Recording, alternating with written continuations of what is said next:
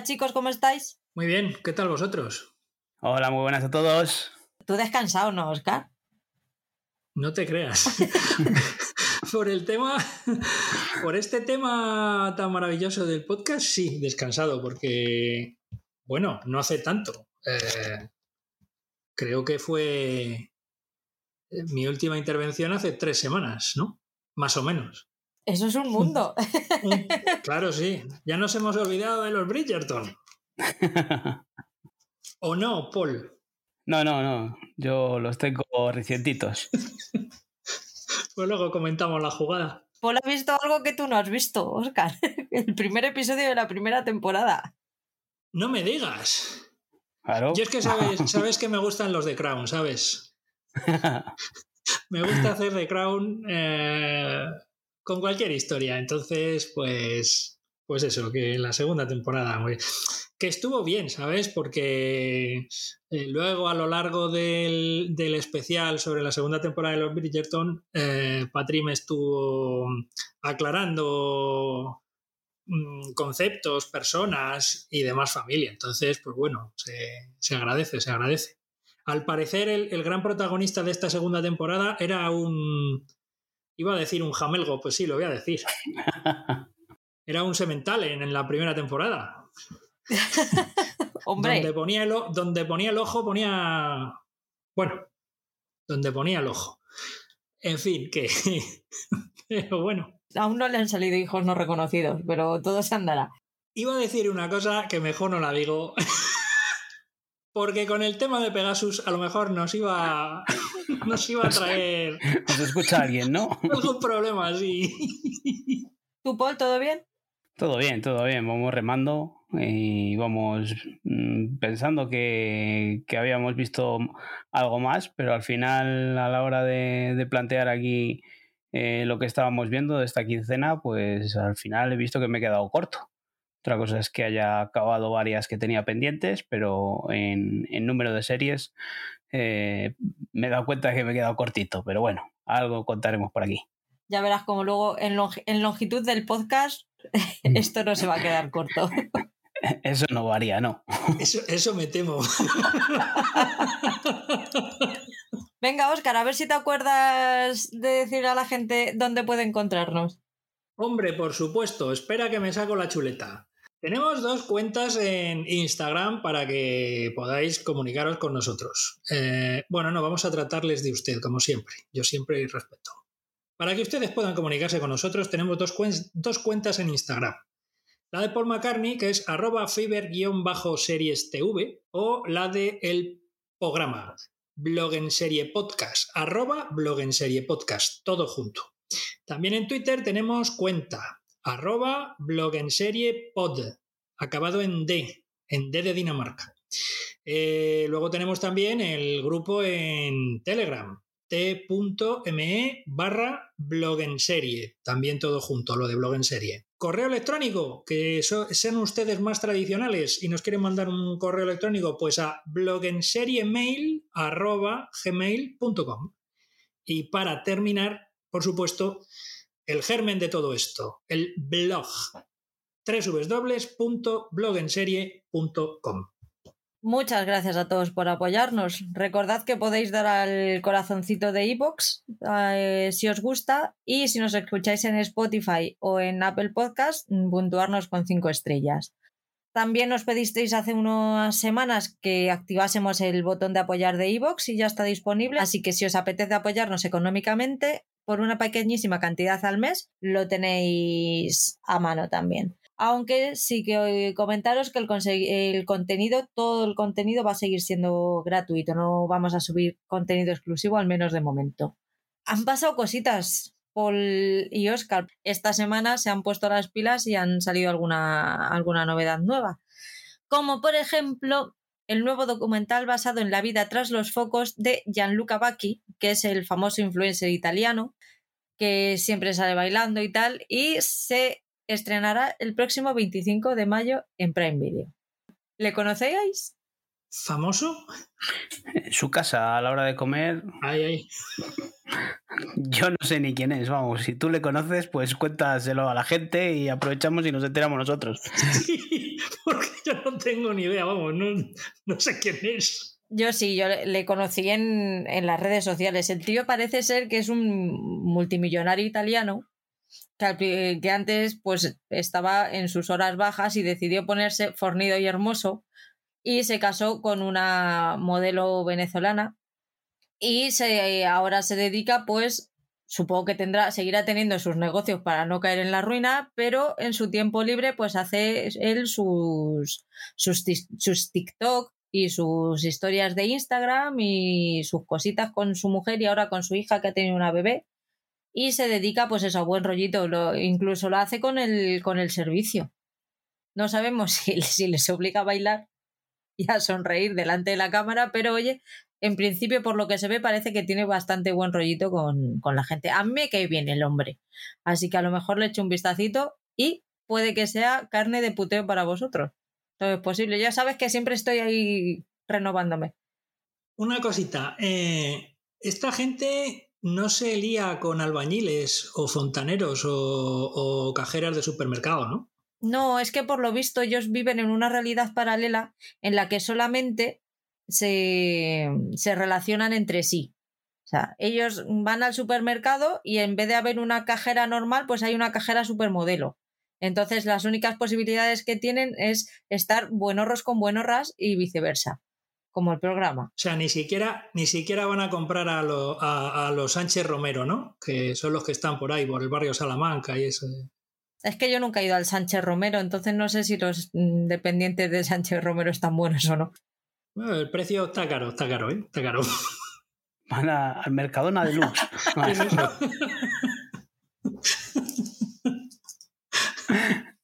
No sé, acabo de verle ahora un poco así las pintas que tiene el hombre, pues no, pues pues bien, pues eh, sí, lo yo, que tú dices. Yo, yo, ¿sabes de quién preferiría que hiciesen un, un reality de estos?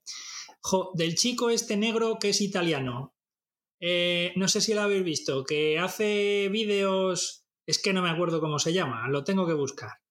Que es un, es un chico que sale la gente eh, haciendo mm, chorradas en, en, pues eso, en TikTok, en Instagram y en todos estos sitios como cómo abrir una lata de conservas o, o qué hacer para no sé cuántos. Entonces lo hacen de maneras tan absurdas que este hombre luego, a renglón seguido de poner el vídeo original, pues sale haciendo lo humanamente normal, sensato y lógico. Y sale haciendo con las manos así, con las palmas abiertas, cuando ya lo ha hecho. No sé si os acordáis o habéis visto algún No he vídeo. de visto nada. Yo a- algo me suena haber visto algo, pero no sabía ni si era italiano o de dónde era. Sí, vamos, yo le he visto, mm, creo, vamos, es italiano es, por, yo creo que es italiano porque yo creo que sale con, con alguna camiseta y tal, yo creo que sí que es italiano. Pero vamos, que, que, que de ese hombre sí que me gustaría que hiciesen un, un reality, hombre. ¿Nos lo vas a poner de puteo, Patri? Cuando la vea ya decidiré. Han hecho una cosita en Movistar Plus que a mí me hace mucha ilusión. Porque es que a partir del 18 de mayo y hasta el 8 de junio abren un nuevo canal temporal de estos que de vez en cuando abre la plataforma que se llamará Crimen por Movistar Plus.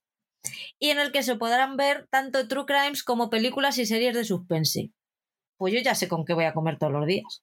Como gorrino en el fango. Uf, A ver, es que me lo ponen ahí en bandejita de oro. ha quedado un poco gañán eso, ¿no? Si no habéis visto Crímenes, es vuestro momento porque la van a la van a volver a poner ahí. Lo han hecho alguna vez, eh, yo creo, era cuando tenía yo en Movistar, en los móviles, el fijo y eso. Eh, lo han hecho alguna vez con Star Wars, creo recordar. Durante cierto tiempo ha habido un canal Star Wars en el que te ponían películas, las, las películas de la saga y te ponían documentales y demás. Y esto, bueno, lo hacen de vez en cuando entonces, ¿no? Sí, también hicieron uno de documentales cuando estrenaron el de Rafael y el de Lola Flores y todo eso. Pero bueno, este como es de crímenes a mí me a mí me llega a la patata.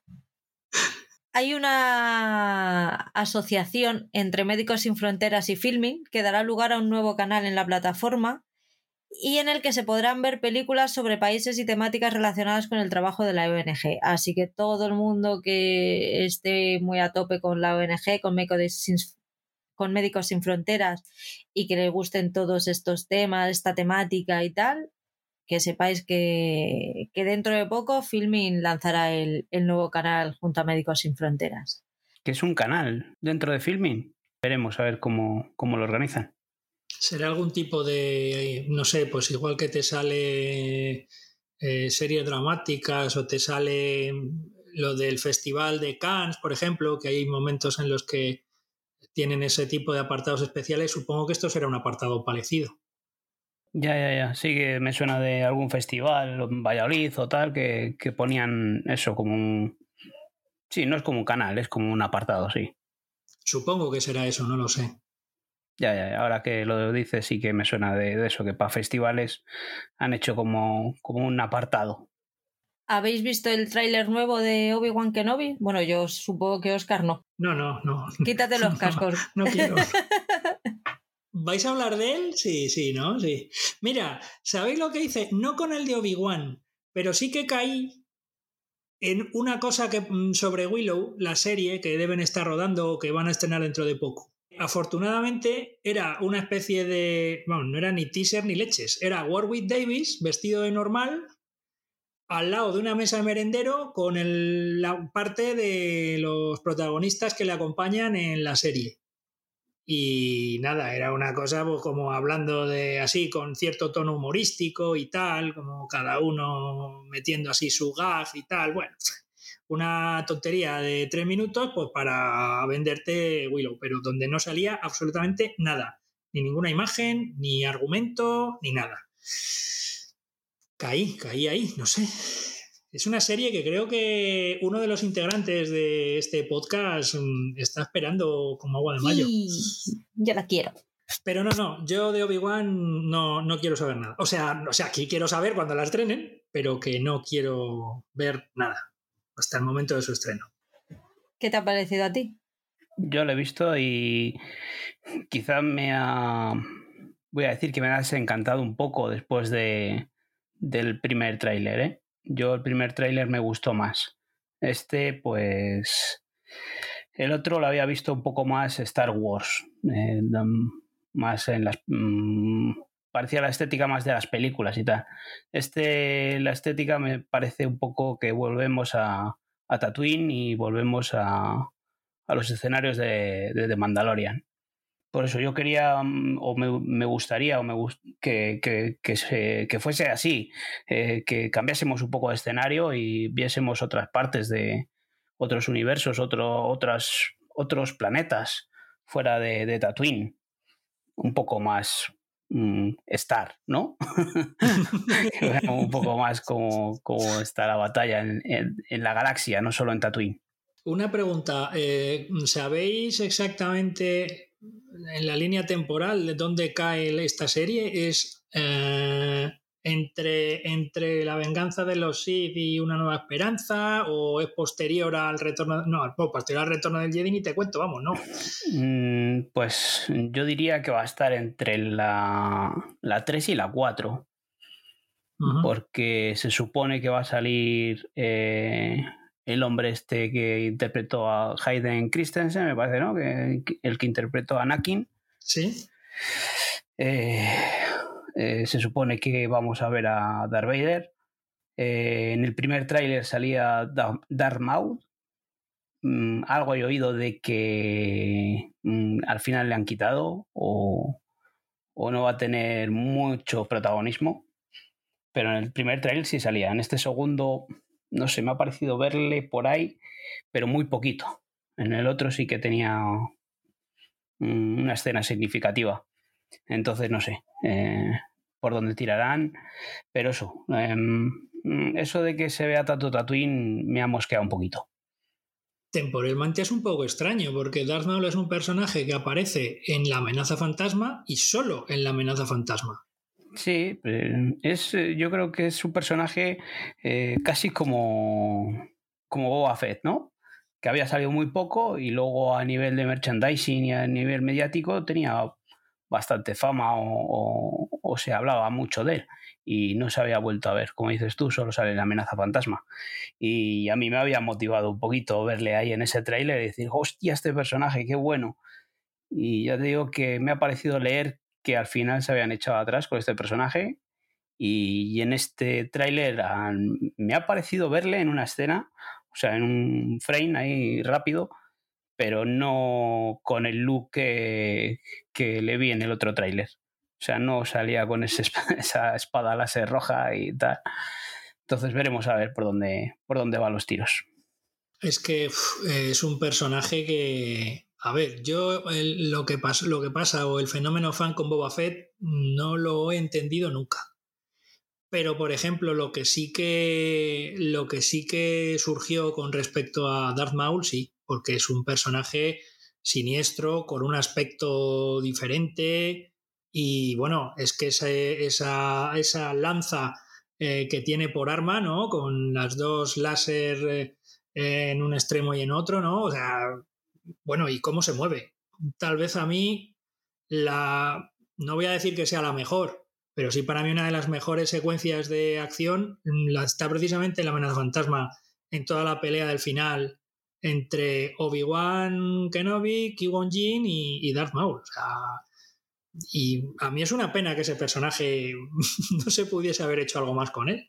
Sí, pues eso es lo que yo decía, que al verle en el otro tráiler me había venido un poco arriba. Pero veremos qué pasa, veremos.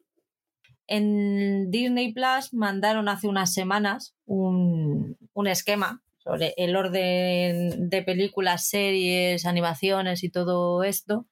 La serie entre las películas estaría entre el episodio 3 y el episodio 4, pero estaría detrás de Han Solo y delante de Star Wars Rebel. Un poco para, para que os hagáis a la idea. Pero ya os digo, si sois titulares de la cuenta de Disney Plus, seguramente tendréis en vuestro correo un, un correo de Disney en el que os pone exactamente todas las el orden de todas las películas, series, animaciones y todo lo que lo que han sacado hasta el momento. ¿Pero es que hacen eso los de Disney más? Sí, sí, sí. de hecho, yo lo, lo estoy mirando. Sí, y Creo que con Marvel también lo, lo hacen y cuando sacan alguna serie o alguna película nueva, le sitúan en el orden cronológico. Pero, o sea, se lo mandan al titular de la cuenta. Sí, y bueno, lo pues publican en redes también. A lo mejor lo han puesto también en Instagram o en Twitter. Yo a mí me suena eso de, de, Star, de, de, Marvel que de verlo en, en Instagram. Según esto, es que tampoco te, te, creas que queda tan claro. Ah, bueno, no, Clone Wars está entre el ataque de los clones y la venganza de los Sith. Vale, vale, ya me ha quedado claro. Como el que oye llover. Sí, sí, pero por ejemplo, en el caso de Clone Wars, eso sí que es lógico, porque son las guerras clon que son eh, a la que se ve abocado eh, todo el, toda la República eh, al finalizar el ataque de los clones, porque es donde ya se ve que empieza el, desmadre guerrero. Entonces sí, pero por eso tenía yo dudas de cuándo iban a situar temporalmente el tema de Obi-Wan. Pues ya va quedando menos. En tres semanitas estamos ahí dándolo todo con Obi-Wan, uno más que otros. Lord, Seth, Lord Sith Dark Vader, no me va a salir en la puta vida esto. Lo sé yo que no me va a salir, no va a salir, pero yo lo seguiré intentando. Pues Darth Vader y compañía, porque toda mi puta vida ha sido Darth Vader, pero ahora se han sacado el Lord Sith este del... da igual, en fin, mis cosas. Sí, la palabra técnica y concreta era Lord Shit su puta madre. Venga, chicos, todos juntos. Tres tristes tigres comían trigo pues en un trigal. Juntos. Pablito clavó un clavito. ¿Qué clavito clavó Pablito? Es que tienes que escuchar el mensual, porque tuve un momento. Ah, sí. Ay, qué bonito. Vale, vale. Un momento ida de olla. En fin. Zashback va a ser un nuevo programa para Movistar Plus que pretende renovar el género del stand-up y que combina monólogos y ficción. Se estrenará el próximo 24 de mayo y está producido por El Terrat. En principio van a ser cinco cómicos los que, los que participen y aparte de monólogos, pues hablarán de sus momentos más tierra trágame que hayan pasado. Son momentos reales. De ellos contados pues en forma de monólogo. Todavía no sé bien cómo va a ser el, el formato, pero bueno, tiene, tiene buena pinta. Así que si sois fans del stand-up, tenéis una cita con Movistar Plus el día 24 de mayo. ¿Os vais a animar? Sí, no sé. La nota de prensa es un poco rara porque mezcla así fotos de, de monólogos y fotos de, sketch con, no sé si será cada episodio o cada programa dedicado a un actor o esto está Buenafuente, está Hugo Silva, está Ana Castillo, eh, está Pablo Chapela y, y María León me parece que son los que, los que van a formar parte de, este programa. Y pues eso, no sé si, si en todos los programas saldrán todos o, será cada programa dedicado a un personaje. Habrá que verlo, a ver, darle una oportunidad a ver qué, qué se cuentan. Y noticia de última hora, esta la he leído una horita antes de ponernos a grabar. Tenemos nuevo doctor para Doctor Who, ya sabemos quién será el relevo de Jodie Whittaker y será en Kutigatwa, que le conocemos todos por Sex Education. Es el chico negro gay. A mí me gusta mucho el, actor y yo creo que, puede dar muy bien la talla como doctor.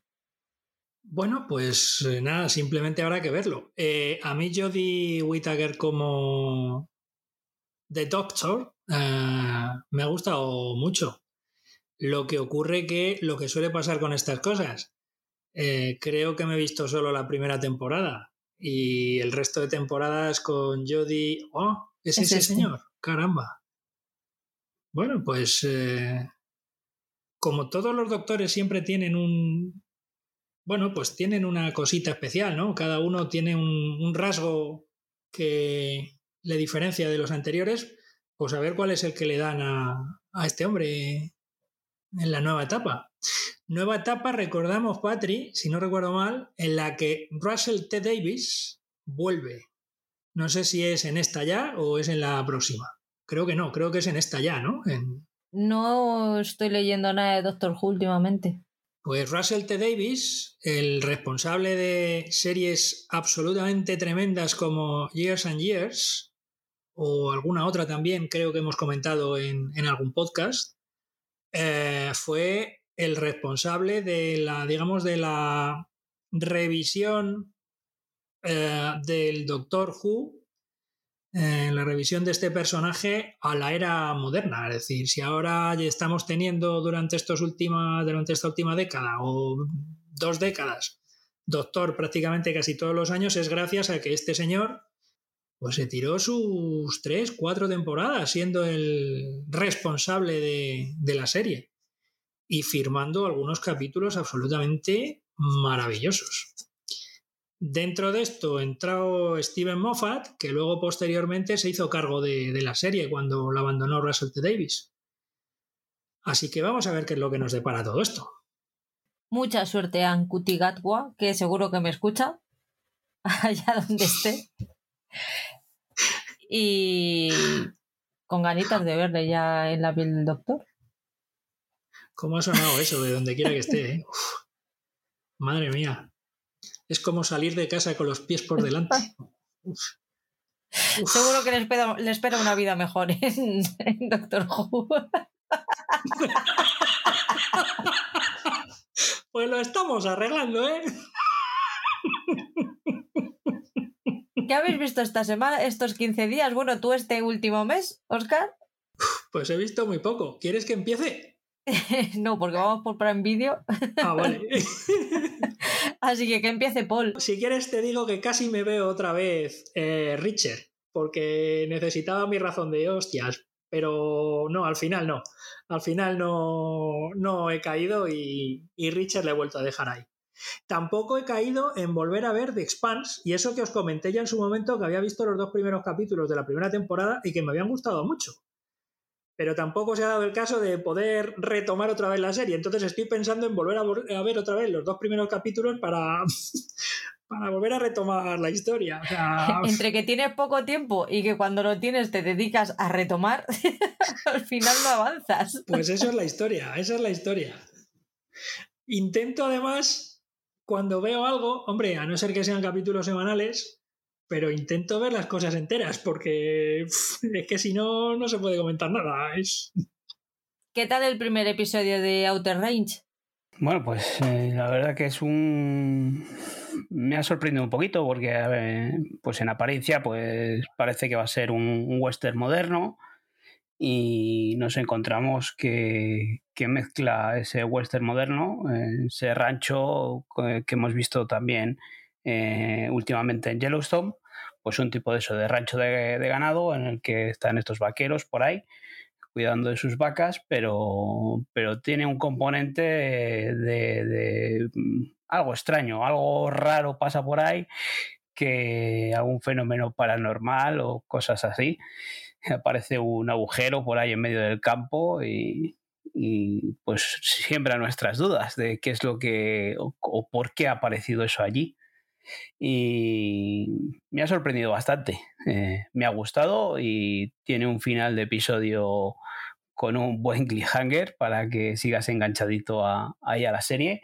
Y sí, para mí lo ha conseguido. Eh, está protagonizada por, por Josh Brolin, que, que lo hemos visto en, en cosas recientes hace poco distintas, ¿no? Hemos visto por ahí en Vengadores haciendo un papel totalmente eh, contrario a esto.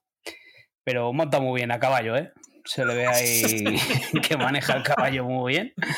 Y a mí me ha gustado. Eh, a mí es que encima el género western, este tipo western moderno, mm, me gusta y, y, como últimamente van saliendo así cositas, pues oye, no es algo que, que nos esté saturando entonces a mí me ha enganchado esta serie. Yo voy a seguir con ella porque eh, también lo que se está oyendo es que ha sorprendido mucho al público. Así que otra más que apuntamos a la lista. Yo la voy a apuntar porque sí que es cierto que no sabía de qué iba, pero esa foto de Josh Brolin que usan para eh, en la plataforma, ¿no? Para, para, escoger las series si uno quiere. Eh, pues la verdad es que me, atraía, ¿no? digo, bueno, aquí Josh Brolin haciendo de tipo duro otra vez y tal, pues puede ser interesante. Y ya por lo que me has contado, pues vamos a ver si la cosa, la cosa promete. a mí sí me ha gustado, ¿eh? eh lo que pasa es que, bueno, eh, pues no es un, por lo menos el primer episodio, eh, puede parecer un poco extraño y que, que igual mm, al gran público tal o si hablamos de Josh Brolin y te vas a internet y ves eh, lo que ha interpretado no de a, en Vengadores a cómo se llama este a, oh, Thanos no pues es un papel completamente distinto y y eso no, no la veo que sea una serie de, para gran público pero sí eh, tiene muy buena pinta ese, ese misterio y esos fenómenos paranormales que, vemos por ahí, que no acaban de, esclarecer todo lo que hay, eh, le hacen que sea un poco inquietante todo lo que pasa por ahí, en ese rancho. además, Josh Brolin es un actor estupendo. Eh, porque hace, hace prácticamente de todo. Es decir, estoy pensando, por ejemplo, en el, en el haciendo de Tommy Lee Jones de joven en, la tercera entrega de Los Hombres de Negro, creo recordar que salía ahí, pero luego le ves en, dos, en, en Sicario, por ejemplo, que es un registro completamente diferente y está espectacular. Y luego también en otro, otro registro diferente, en, la de los hermanos Cohen, ay, pero no, esta, esta no, no me acuerdo del título. Creo que se llamaba Ave César o algo así. ¿Cómo se llamaba? Que salía sí, sí, Ave César, ¿verdad? Pues ahí también hace un registro completamente diferente, que el que se lleva la palma en la publicidad es Josh Clooney, pero quizá el protagonista realmente era, de esa película era, era el personaje de Josh Pues sí, sí, la tengo aquí apuntada también. Eh, ya tengo una lista que me llega al portal de casa y vivo en un noveno.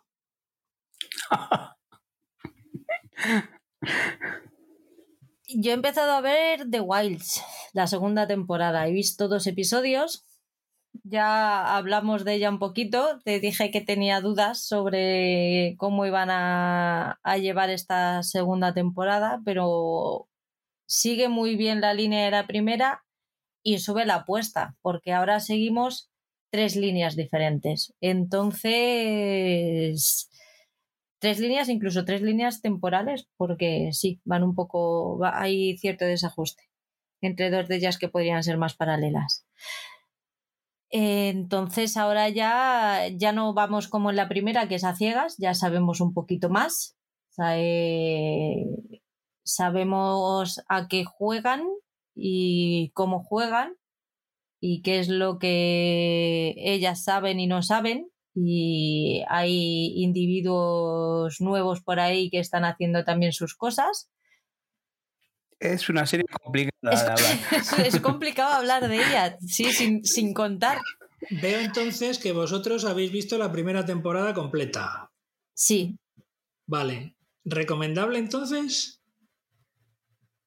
Sí, Eh, sí, sí, yo sí, sí, la recomendaría. Mm, Es una serie así de, mm, de adolescentes mm, y sobre todo si alguien se atreve a, con la primera temporada que le dé dos episodios de margen, porque al principio es muy de adolescentes y puede parecer un poco pues eh, chorras son estas chicas, de chicas bofetón al y principio. decir, ¿eh? sí, decir "Uf, que las va a aguantar su padre, ¿no? Ya que están en la isla.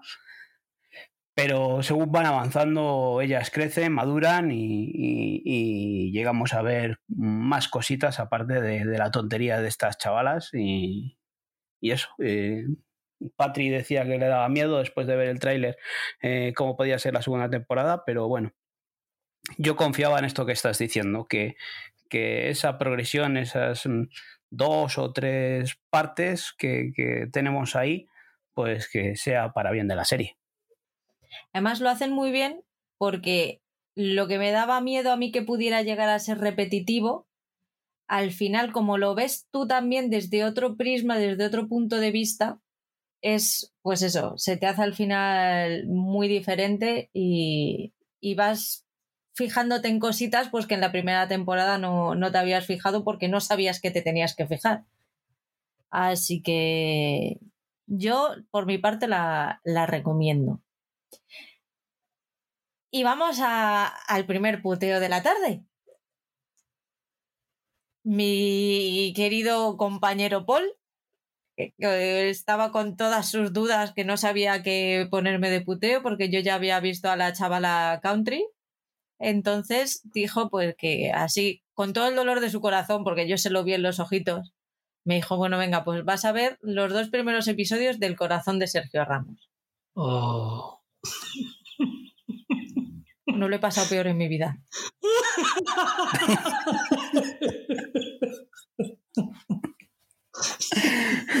Me ha dado vergüenza hasta la cabecera, hasta la cabecera. O sea, yo es que es ver ese corazón con esas espadas y decir, pero ¿qué, qué voy a ver? ¿Qué voy a ver? El de Simeone era diferente. ¿no? Mira, yo no sé si son los colores, es el amor al equipo o qué. Que le den un Emmy a Simeone.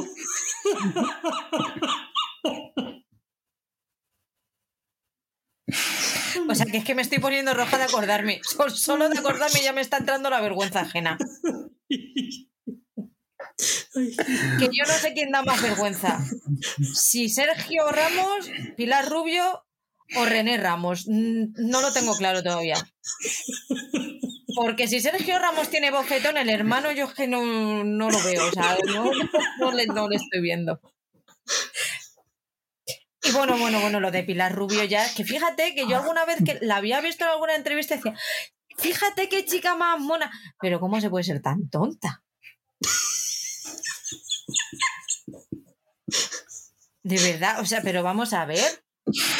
¿Cómo puede estar eso tan preparado y tan mal preparado? Porque es que está mal preparado, que todos sabemos que estos son publireportajes, pero el truco, señores, está en que no se note. Que no se note que es un publireportaje. O sea, tenemos a Simeone hablando de todo lo que ha conseguido a lo largo de su vida, haciendo un repaso por su carrera, y luego tenemos a David Beckham, a Guardiola, a, mm, a, contrarios con los que tuvo sus rifirrafes diciendo, pues sí, señor, este tío me, me daba hasta el carnet de identidad. Y al tío bajando, agachando la cabeza y diciendo, pues sí, ahí es que me equivoqué. ¿Has visto? Pues usamos los malos momentos para sacarle los colores y al mismo tiempo el que se arrepienta públicamente. Pero es que este señor, o sea, hay un momento en el segundo episodio en el que graban una web serie eh, para Real Madrid Televisión de capitanes del Real Madrid que lo presenta él, que es una comida de eso, pero a doble carrillo. A doble carrillo que yo decía, pero por favor. Ah, sed menos evidentes, que vale que sea para Real Madrid Televisión, pero hombre, que está saliendo por Prime Video. Mm.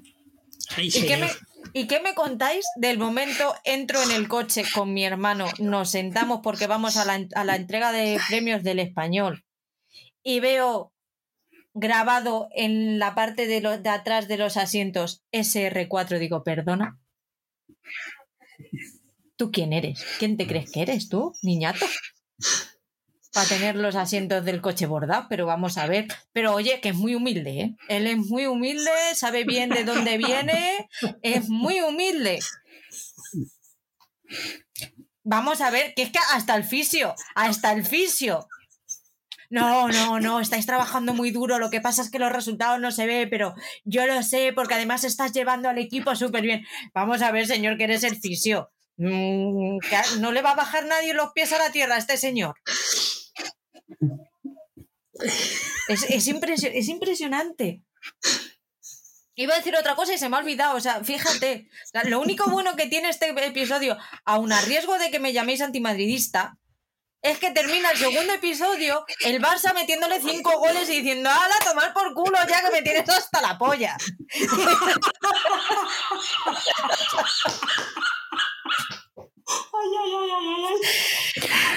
¡Pum! La, la manita a casa, ¿eh? la tira. Y ahora si quieres, mm, vuelves con tu mujer. Ya, por favor. Hombre. ¡Qué sufrimiento! Los dos, los dos episodios no suman una hora. Pues a mí se me hizo como, como, la película de los, la Liga de la Justicia esta de Zack Snyder. Es que no puedo. Vamos a ver. Es que, es que esto lo vas a pagar durante, durante tres puteos, Paul. Vamos. Ay, de verdad que mira, que es que hay, no hay cosa que lleve peor que la vergüenza ajena. Y es que han sido. Pero qué sufrimiento. Ese hermano en la, en la oficina con esos planos, que se viera bien el nombre de su agencia de, de, marketing de estos de, jugadores de fútbol. Vamos, se, pues que no me puede dar más pereza. pero escúchame, ¿dice lo de Morri Christmas o no? Solo, le falta eso. Mira, es que me faltan eh, episodios por ver, pero que eso que te lo cuente porque la he visto entera. ¿Cómo?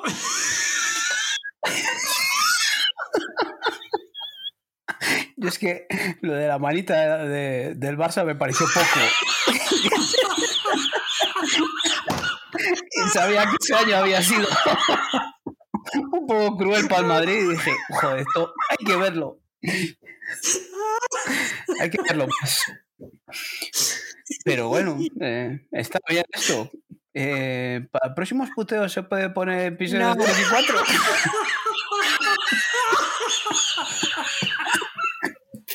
y 4. Es que, es que la cosa va creciendo. O sea, todo, todo se puede mejorar. O sea, esto lo mejora.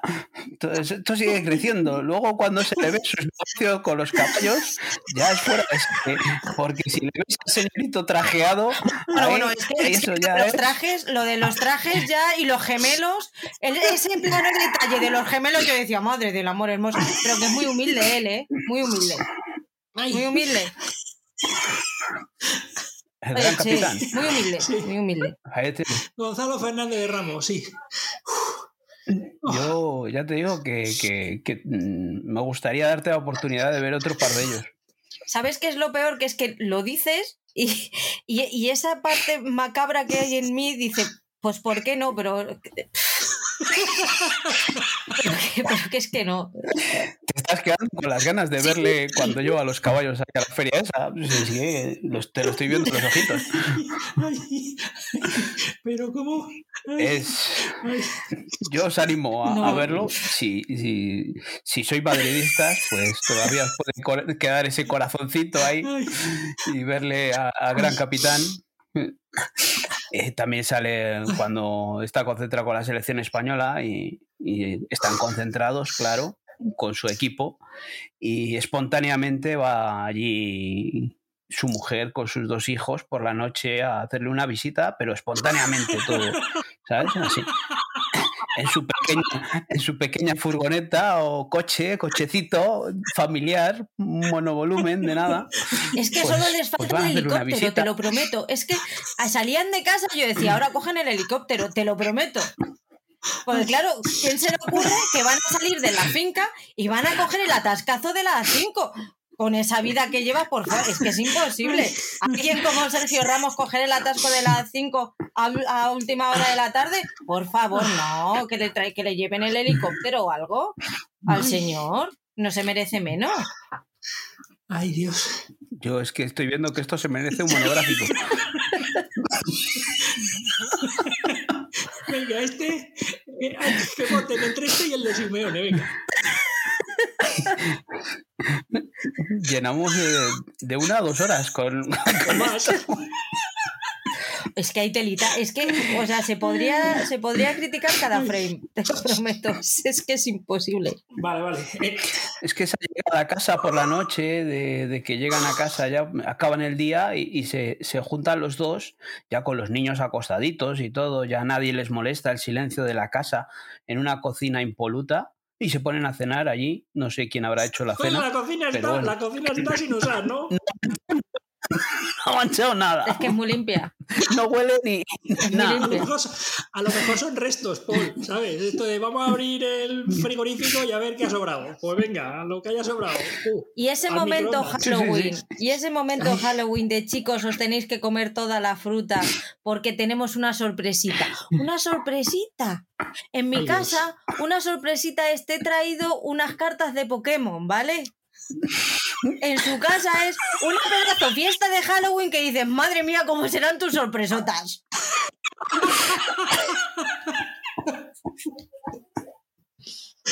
No sé, yo, Pero yo es que esa quiero fiesta- participar en una, sorpresi- una sorpresita. A mí con la sorpresita me vale. La fiesta esa la pagó Ay, Amazon. por Dios. Otros días no, No, claro, pasa. será eso. Gracias a Amazon. Menos mal que están los de Amazon. Si no, los pobres niños, yo no sé. Descuidaditos les tienen. Espectacular. Impresionante. Oscar, ponte con ella. Que es que... La tengo apuntada, la tengo apuntada. Yo. Escuchadme, eh, voy a hacer penitencia con vuestros puteos. O sea, Pues voy a de- ver. debería, debería ver el suyo y el mío por no, por no haberlo visto para esta semana. Yo lo, ahí lo dejo. No, no, que, que me, que me lo voy a ver. Me lo voy a ver, me lo voy a ver. Sí, sí, ¿Te sí. Ya te digo yo que- Sí, sí, me lo voy a ver, sí, sí. He hecho. ¿Cómo se dice? Examen de conciencia. Se autoflagela él solo. Sí, sí, totalmente, totalmente. Porque, ¿qué dura? ¿Medio, ¿Media hora los capítulos? Media hora cada uno, sí. Pero se hacen como cuatro, ¿no? O 20, depende. 20 horas, sí. cómo tengas el día. Mira, solo te digo una cosa. Lo estaba, se lo estaba comentando ayer por la tarde al Grinch y según se lo estaba eh, contando me iba calentando. Y dije, mira, te lo voy a dejar de contar porque es que me estáis viendo la sangre. Ya, ya, lo, lo estamos viendo, lo estamos te, está, viendo. te está- te está gustando, ¿No veis la, la vena? Pues porque estoy gorda. Que si no veíais la vena. Aquí, pues eso, hemos acertado el Sí, sí, sí, sí, sí, ha sido, Punto para Paul. ha sido buenísimo. Ahora hay que aplaudir a Paul, ¿eh? ¿Te has visto la serie entera? Sí, sí, la primera temporada sí que me la vi, ¿eh? Bravo. Ah, bravo. Bravo, bravo, bravo. Señor bendito, señor bendito, señor Madre bendito. mía. Bendito sea Dios. Es- esos palcos, tanto el del campo del Betis en el, en, en el eh, partido de la selección como el contra el Levante del, en el Bernabéu. Madre mía. ¿Y sale Florentino? No, Uf, no, no, son No privados suyos. no sale el capo. De la no sale el capo. Ay. Bueno, por aquel No entonces sé. supongo que se llevarían bien, luego ya las cosas se torcieron. Pues esa es la historia. Que luego después. No, es que la oferta ha caducado. Pues nada. Adiós. Con el corazón. Es lo que tiene soltarle un órdago a Florentino Pérez. Que, Sí, que va a ser que no. Es que cada. Yo, tú fíjate, ya, y terminamos si queréis el tema. Tú fíjate que cuando veo a Florentino, o sea, con el paso de los años, tiene más aspecto de capo mafioso. No sé vosotros si lo habéis notado, pero, o sea, yo le veo, además, como habla así bajito, despacio, tal. El Madrid. O sea, con los años va cogiendo un regustillo a, a capo mafioso no a Tony Soprano, ¿vale? Porque Tony Soprano es otro tipo de capo. Pero, pero tú le ves y dices. "Mm". Esto es una opinión muy personal, ¿eh? Muy personal. Que na- no, tiene, no tiene nadie por qué compartir conmigo. Pero vamos. Huele a capo mafioso de la construcción. Tiene la tranquilidad de saber que lo puede comprar absolutamente todo en la vida. Sí, Entonces, Sí, sí, esa, esa posición te tiene que dar una, una tranquilidad, un saber estar, que oye, pocas cosas en la vida te pueden dar ese estado, que por supuesto yo ni, con, ni no llego a imaginarme ni la milésima parte, claro, de lo que puede ser. Madre mía, no sé cuánto tiempo de programa hemos llenado, pero lo que me he reído y lo que me duele el estómago. Pues vamos con HBO Max. Vamos con HBO Max. Si queréis empiezo yo, porque vosotros ya os sabéis aquí. Bueno, pues mira, brevemente voy a comentar una serie que tiene seis capítulos que se titula El deshielo. Es una serie que nos viene de Polonia y que en un primer momento yo pensaba que era, digo, anda, esto es una serie inglesa. Pues no, no es inglesa, es polaca. Es que la protagonista es una chica que tiene como melena y casi siempre lleva la melena em, recogida. Joder, y de lejos se parece mucho a la actriz Laura Fraser. Eh, bueno, ahora ya no se parece tanto porque Laura Fraser yo creo que se ha hecho algún retoquito en los labios y eso, ¿no? De esto que luego te quedan los labios como labios de pato, ¿sabes? No sé, este tipo de operaciones que te queden así un poco, bueno. Pues eh, nada, es una serie polaca en la que, bueno, pues eh, lo típico, la protagonista es una, es una inspectora de policía eh, pues con sus problemillas, ¿no? Tiene, tiene una hija, se ve los antecedentes al principio de la serie que su marido mmm, había fallecido, la policía hizo una investigación y, y bueno, pues la investigación quedó, la conclusión mmm, de la muerte del marido era que, que este había, se había suicidado, ¿no? Y ella pues pues no lo cree y, y, bueno, pues sigue, sigue en esa tesitura, ¿no? Y, e intenta luchar por todos los medios para, para intentar demostrar que, que no su marido no se había suicidado. A todo esto, aparte de sus problemas, digamos, personales, eh, tiene o se presenta un caso en el que encuentran una, el cadáver de una mujer joven pero que eh, tiene eh, vestigios, no, porque vestigios suena a antropología y a, y a tiempos pretéritos. Pero sí que encuentran rastros de que esta mujer eh, pues ha estado, vamos, estaba embarazada y que, bueno, pues el, el bebé no está con ella. Um, y digamos que todos estos seis capítulos, pues mm, la investigación gira en torno al asesino, a la búsqueda del asesino y a la búsqueda del, del bebé de esta mujer. Bueno, es una serie mm, del montón, en el sentido de que, pues, se ve y punto. Tampoco es una serie que invente nada. Eh, tira, como ya digo, de. tira de algún tópico, ¿no? Eh, parece ser que siempre tiene que haber algún problema familiar gordo, no tanto por el tema del marido, sino porque ella tiene una, niña y, la niña, pues. Eh, interviene de algún modo dentro de, la trama. Eh, algunas secuencias eh, no están bien resueltas, pero más que nada porque muchas veces no sabes cómo terminan pasando las cosas. Pero vamos a ver, si, si, esto, si esto es así y esto funciona de esta manera lógica, mm, ¿por qué tiras por el otro lado? Eh, tira también de algún tópico, el hecho de que la digan, no, no, no, no, espérate aquí, que vengan refuerzos, mmm, y ella dice, pues no, voy a entrar y voy a entrar y sin ayuda.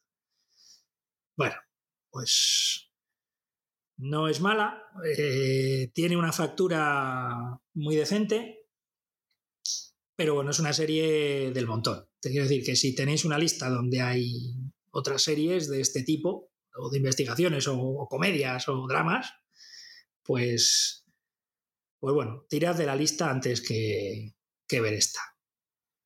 Y es una serie, además, eh, creo que es Max original. Yo esta la tenía fuera del, fuera del radar, la tenía completamente. Pues si la tienes fuera del radar, que tampoco te vas a perder gran cosa. O sea, a ver, mala no es, no es para que la veáis estilo puteo, pero, pero bueno, es muy normalita y muy dentro del, de la media de lo que pueden ser este tipo de series. ¿Qué tal el final de Nuestra bandera significa muerte, Paul? Bueno, pues eh, ya la he acabado y bueno, poco más que decir que de lo que he hablado otros programas, que la he ido viendo así poco a poco, menos al principio que vi tres o cuatro seguidos y, y ahí me quedé un poco bloqueado, pero bueno, al final he acabado con dos episodios así por semana y sí que es una serie que, que, recomiendo que os acerquéis o que os se acerque la gente, que sobre todo si os gustó lo que hacemos en las sombras si os gustó esa serie, acercaros a esta, porque encima es un poco, tiene más, mm, más vida, más color, más alegría. Pero en cuestión de calidad o de guion, igual es un poco más floja. Pero, pero es una serie, como, como decía antes, eh, Oscar, se deja ver, un formato de, episodios de media hora y, está entretenida y divertida. Hay una forma de ver diferente de ver la, la vida pirata, ¿no? De, siempre hemos visto a esos hombretones, pues aquí les vemos eh, eh, a Barba Negra, por ejemplo, eh, en otra faceta. Así que es una, una serie divertida que recomiendo que, os acerquéis a verla. Antes de seguir, perdón, es que se me ha olvidado antes el decirle a Oscar, si vas a ver el documental de Sergio Ramos, fíjate en esos totales de Pilar Rubio que parece recién salidita del Museo de Cera, por favor. Que es que no se la ve ni siquiera ni, ni mover los labios, que yo decía, está grabada, está durmiendo, ¿qué la pasa? Oye, que alguien le dé, como... a, ver, a ver si reacciona. Es como los filtros estos del TikTok, Instagram, de esos que te ponen una cara y salen tus labios y solamente tus labios ahí. No, de eso, ¿Sí? ese filtro que te ponen ese blur tan, tan fuerte y tan tosco en la cara que dices, madre del amor hermoso, no estás guapa, eh, eh, han escondido tu cara, hija, de mi vida, pues ese. Eh, mira, eh, hace unos días, eh, por lo que sea, haciendo un poquito de zapping, aparecieron imágenes del programa este de Antena 3, El Desafío, que creo que ella es una de las integrantes del jurado. Y en esos planos, primeros planos o planos medios, sí que se notaba ya el tema del Museo de Cera. Ah, solamente es que me estaba acordando y estaba diciendo, no me puedo quedar yo con esto dentro. Ya está. Ay, Dios. Claro, es que nosotros ya sabemos lo que hay. Nosotros nos hacemos operaciones y nos Hombre, damos potines en la cara todos los días. Claro, claro. Es, es lo que hay. Es, es mi vecina del chalet de enfrente. ¿La vas a pedir sal? No, nos- nosotras nos pedimos caviar, la sal es para pobres. Vale. Es donde he pedido yo el chalet cuando ganemos dinero Claro. de aquí de podcast. Es Con las acciones la de casa, Netflix, ya verás. A tope. Y con las acciones de Netflix, sí, sí, vamos. Es que no has escuchado el programa. Claro, es que con lo que nos dan los, los apoyos de Evox, la gente que nos da este dinero, pues no se ha ocurrido otra cosa que a Patrick invertirlo en acciones Claro. de Netflix. Ahora que está subiendo. Señor bendito. Es toda una estrategia. Vosotros ya veréis. Tú, confiad, Bendito confiad. Que de otra cosa sé, pero de economía tampoco. Ole, ¿sabes? Eso lo llamo yo ojo clínico. Pues vecina de Pilar Rubio, sí. De aquí a nada me codeo con el rey. Ya verás. No, no, con Florentino. Tú códeate con Es Florentino, verdad. que es, el, Mejor, que mejor es el que tiene Florentino. la pasta. Ese es el que tiene la Florentino. pasta, no el rey. Florentino, Florentino, que es el que tiene la pasta y contactos. Pasado mañana le tenemos de patrocinador. No. No. O, o está, ya- o está llamando por teléfono a alguien para que, para que desaparezcamos de las ondas. Te lo digo yo. Más probable los segundos, sí. Ay, señor. Pues yo he visto el primer episodio de Bunker. Me gustaría decir, me gustaría deciros que he visto los dos primeros, pero es que empecé a poner el segundo y a los cinco minutos dije, "Pf, no. No, no. ¿Para qué voy a seguir sufriendo si no, si no me lo han puesto de puteo? O sea, es absurdo. Bunker es la serie esta mexicana que hablamos Paul y yo en, en el mensual, que después de ver el tráiler dijimos, o es muy, muy, muy buena o es muy, muy, muy, muy mala. Para mí es la segunda opción. También os digo, si os ha gustado El Pacificador, a lo mejor encontráis algo rescatable. No creo que os parezca buena, porque no lo es, pero a lo mejor encontráis algo destacado, algo rescatable en ella. ¿Qué contaba esta, esta serie? Pues esta es la historia de Vladimiro, un señor rico mexicano que durante la pandemia se ha dedicado a hacer un búnker antiatómico. Entonces él pues pasa sus ratos libres para no aguantar a su familia, él se baja y hace sus cositas ahí en el, en el búnker.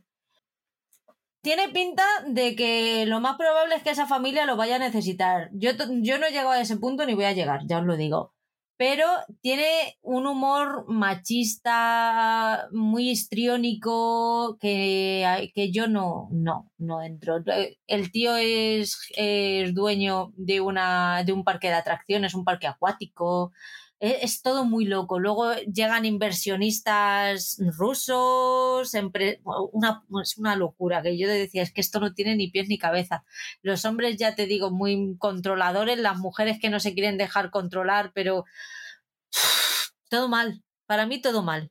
No, no, no me ha gustado nada. Es muy loca. Es que es, además, creo que fueron 28 minutos, 30. Me puso muy nerviosa. Porque era todo el rato hablando muy fuerte, gritando, tirándose los trastos a la cabeza unos a otros. Decías, pero relax un poco. Ya lo, te digo, lo vi cuando me desperté y dije, es que me voy a ir tensa al trabajo. Me voy a ir yo ya que, que no. Yo así no puedo entrar. O sea, me, me puso mm, histérica. No, no, no, no me, no me gustó. Pero la podéis ver si queréis, a ver qué tal. Yo es que no sé, yo ya te dije que cuando hablamos que eh, me resultaba algo extraño, algo confuso, que podía ser muy divertido o podía ser una castaña. Eh, entonces, igual sí que me lanzo a ver el primero y, y os daré opinión que, como veis, este, este, esta quincena en HBO me ha acercado poquito, pero bueno, sí hay que ver un episodio de estos para, para valorarlo y, y decir efectivamente es una mierda o oye, darle una oportunidad que es buena. Acércate mejor a The Staircase, que es la serie nueva de, protagonizada por Colin Firth y Tony Collette, Está basada en el asesinato de Kathleen Peterson. Eh, se supone, supuestamente, a manos de su marido, Michael Peterson. Y está protagonizada por Colin Firth y Tony Collette, como ya he dicho.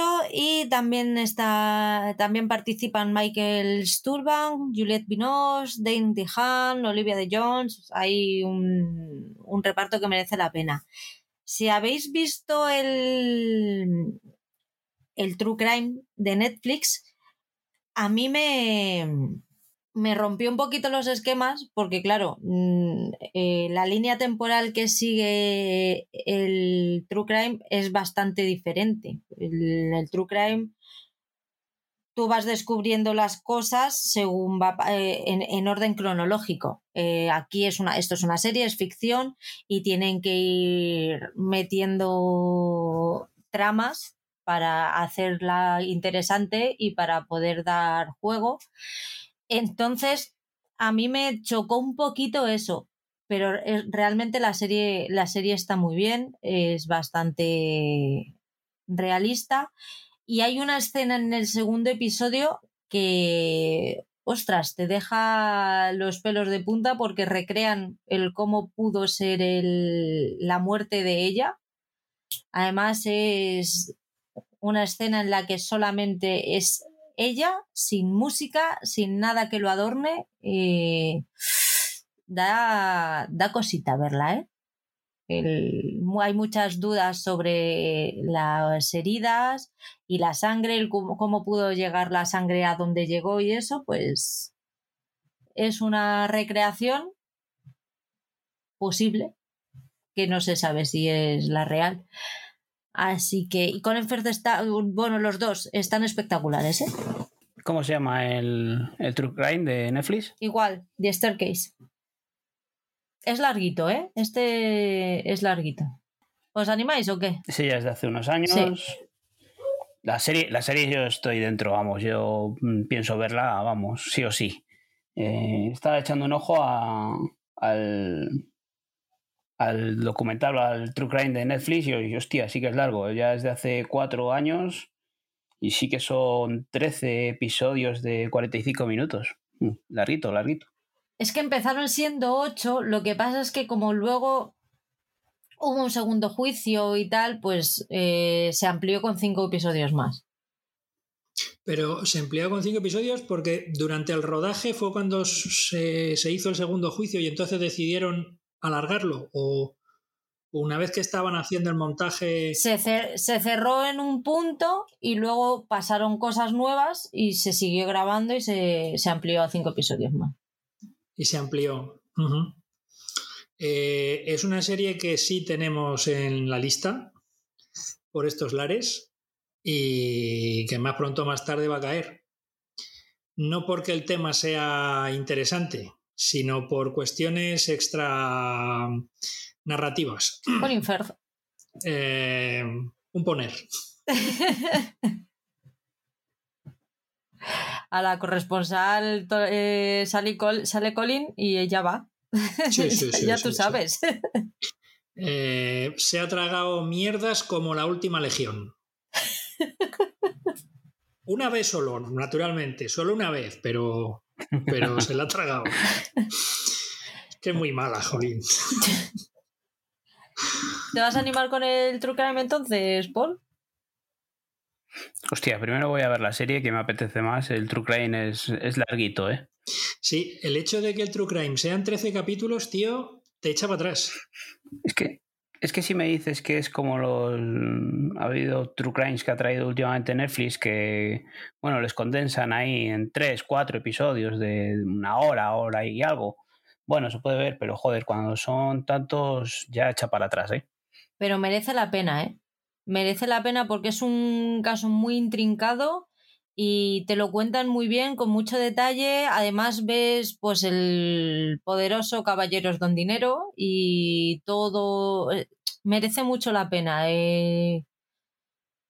Ves muchas cosas que, claro, en la, en la serie seguramente no estarán o que las habrán variado por temas de ficción y de lenguaje audiovisual el, el, docu, no te digo tanto como de Jinx, pero también es muy, es muy interesante.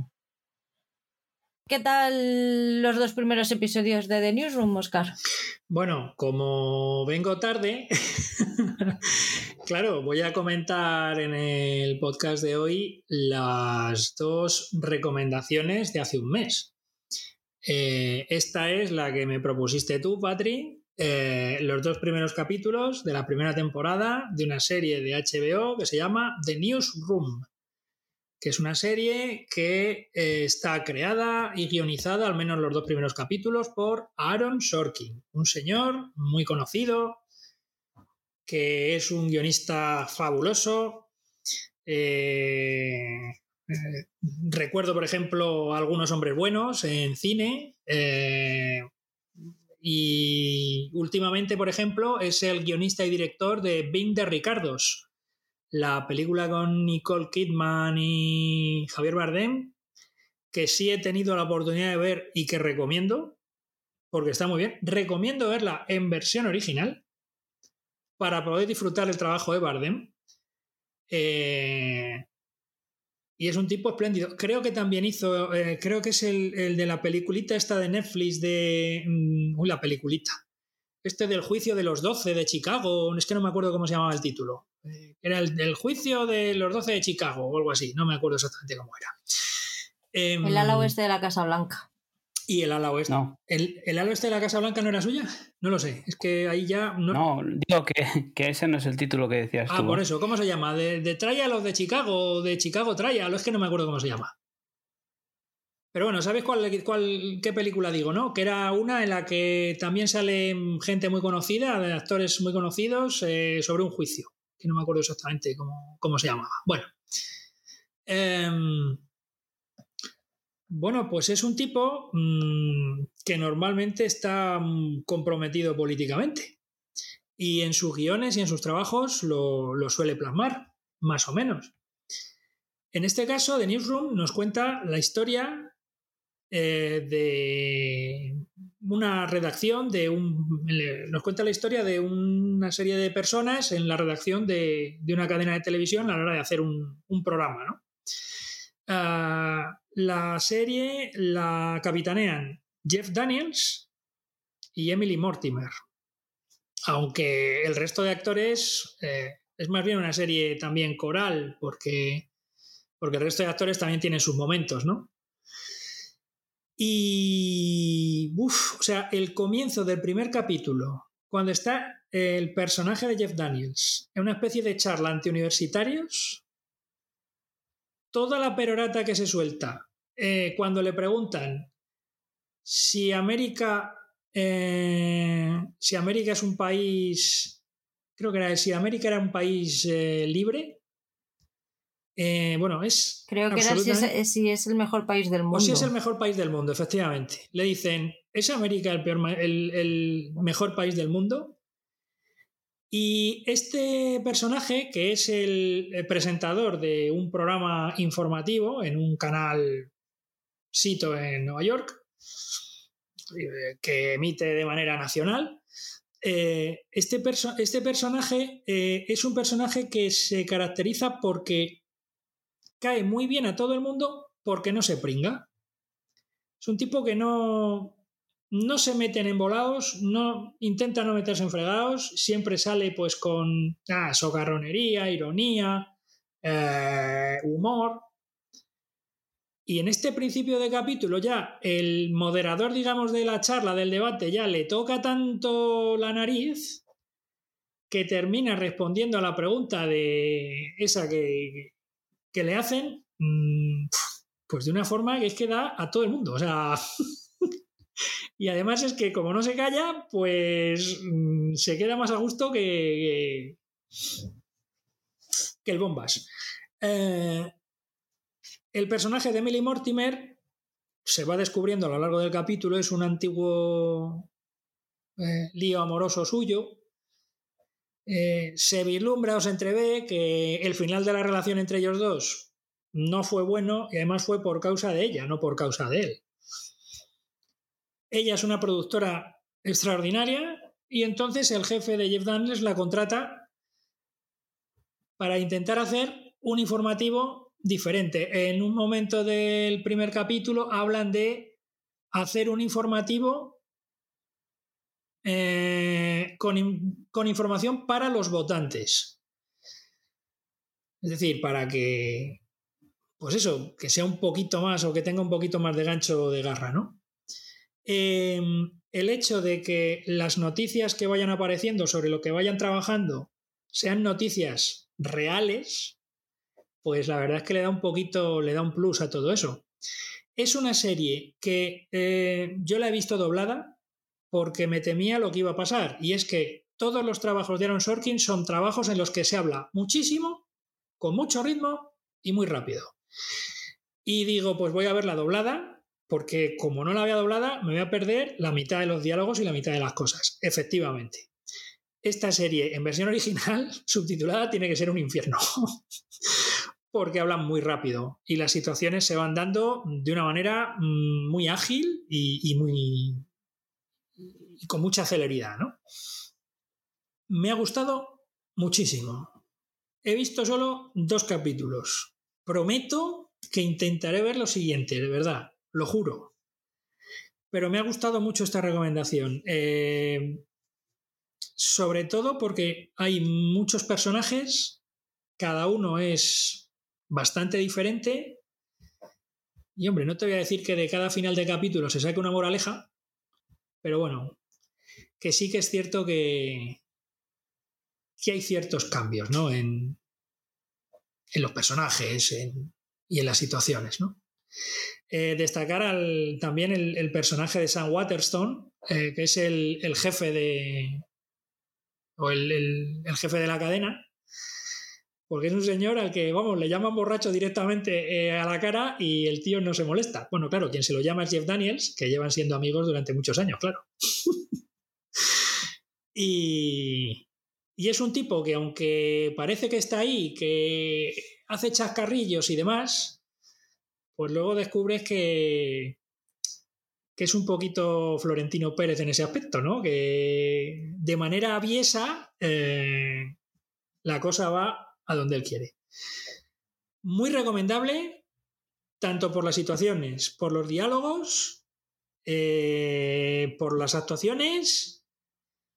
De momento he salido entusiasmado con estos dos capítulos de la primera temporada y bueno, creo que tiene tres temporadas.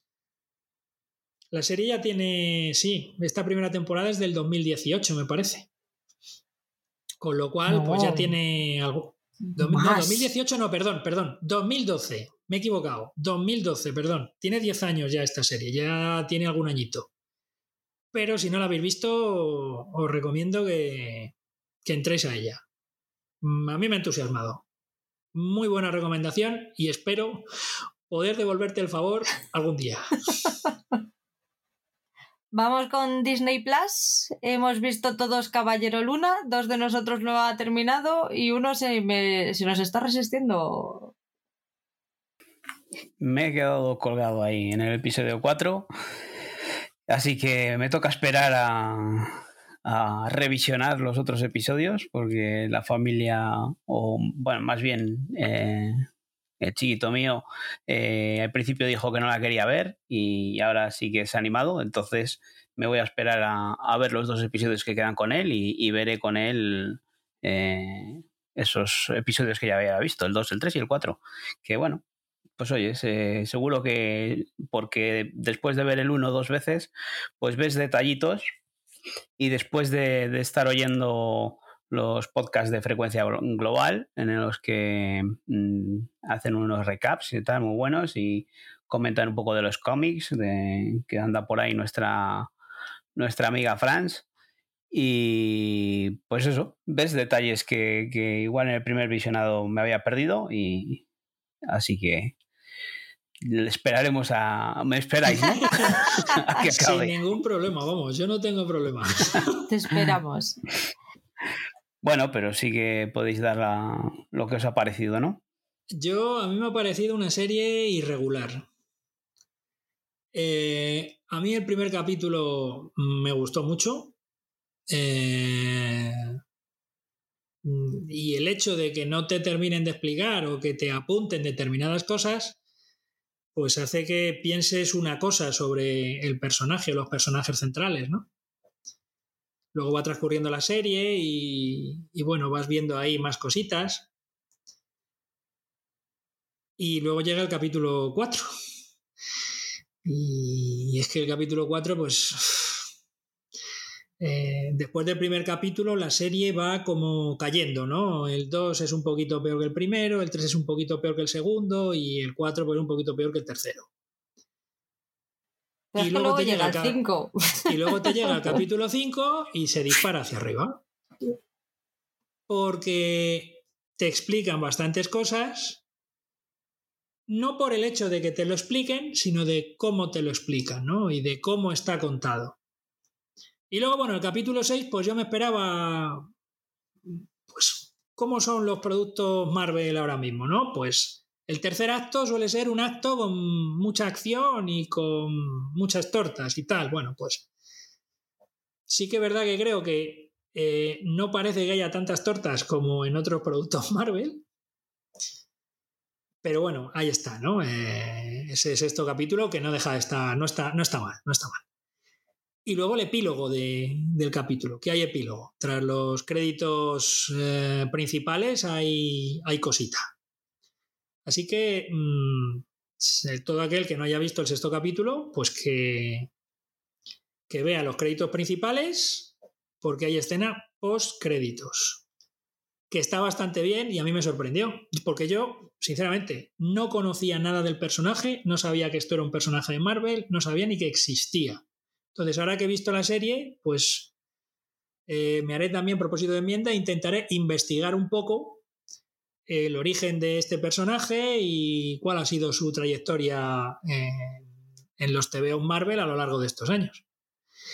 Y si no hay nada más, y discúlpame, ya, ya termino, eh, es de agradecer una serie Marvel, voy a cruzar los dedos, a lo mejor luego me equivoco, que en principio no tenga que ver con el universo cinematográfico del resto de personajes.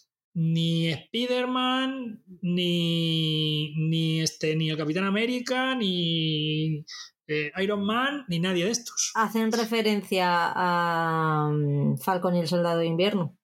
Que lo que os quería comentar es que si veis que el final con, con posibilidad de, de, otra temporada o es un final cerrado en el que se puede dar por concluida la serie. Es abierto completamente abierto. Vale, ¿y eso a serie o a película? Como quieran. Es Marvel, pueden hacer lo que quieran. Ah, por ejemplo, hablamos de que eso de que Falcon y el Soldado de Invierno, cuando se acaba la, serie, lo que nos ponen es que, veremos a, a nuevo Capitán América, ¿no? En Capitán América 4. Aquí no te dicen nada, simplemente la cierran con un final abierto y no te dicen dónde vas a poder seguir viendo las, las aventuras del Caballero Luna.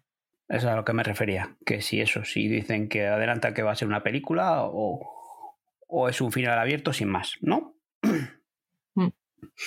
Bien, bien. Pues yo no voy a decir mucho más, te esperaré a ver qué te parece. Sí, lo que dices, Oscar, eh, creo que es un. En los cómics ha sido un personaje que, que se ha visto eh, se ha cruzado en ciertos momentos con personajes del MCU, así que no me extrañaría nada de, que esto formase parte de, una nueva generación que venimos hablando ya, de que estos Vengadores hay que, o les parece que están renovando toda esa franquicia. Hay que jubilar a los antiguos y meter sangre nueva, ¿no? Eso es. ¿Qué tal para los desconocidos? Bueno, pues para los desconocidos mm, es una serie muy Disney. Es una serie, eh, es francesa.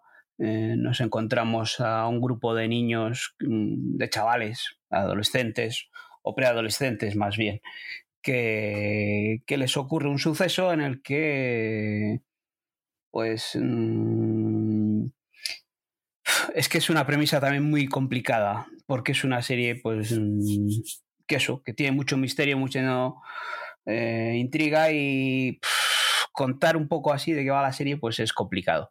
Pero bueno, eh, más o menos es eso. que un grupo de chavales se están reunidos, están juntos y sucede alguna cosita, algún hecho en el que mm, se separan.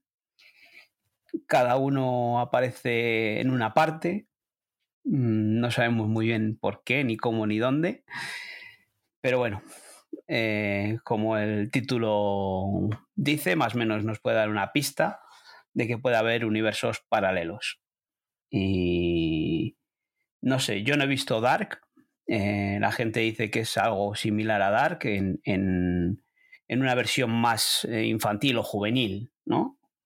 Pero no lo sé. De momento, yo la estoy viendo con los chavales, a ellos les está gustando, a mí me está pareciendo pues una trama muy simple y muy blanca, y pues un producto muy Disney que, creo que está bien diseñada para, para este tipo de, público.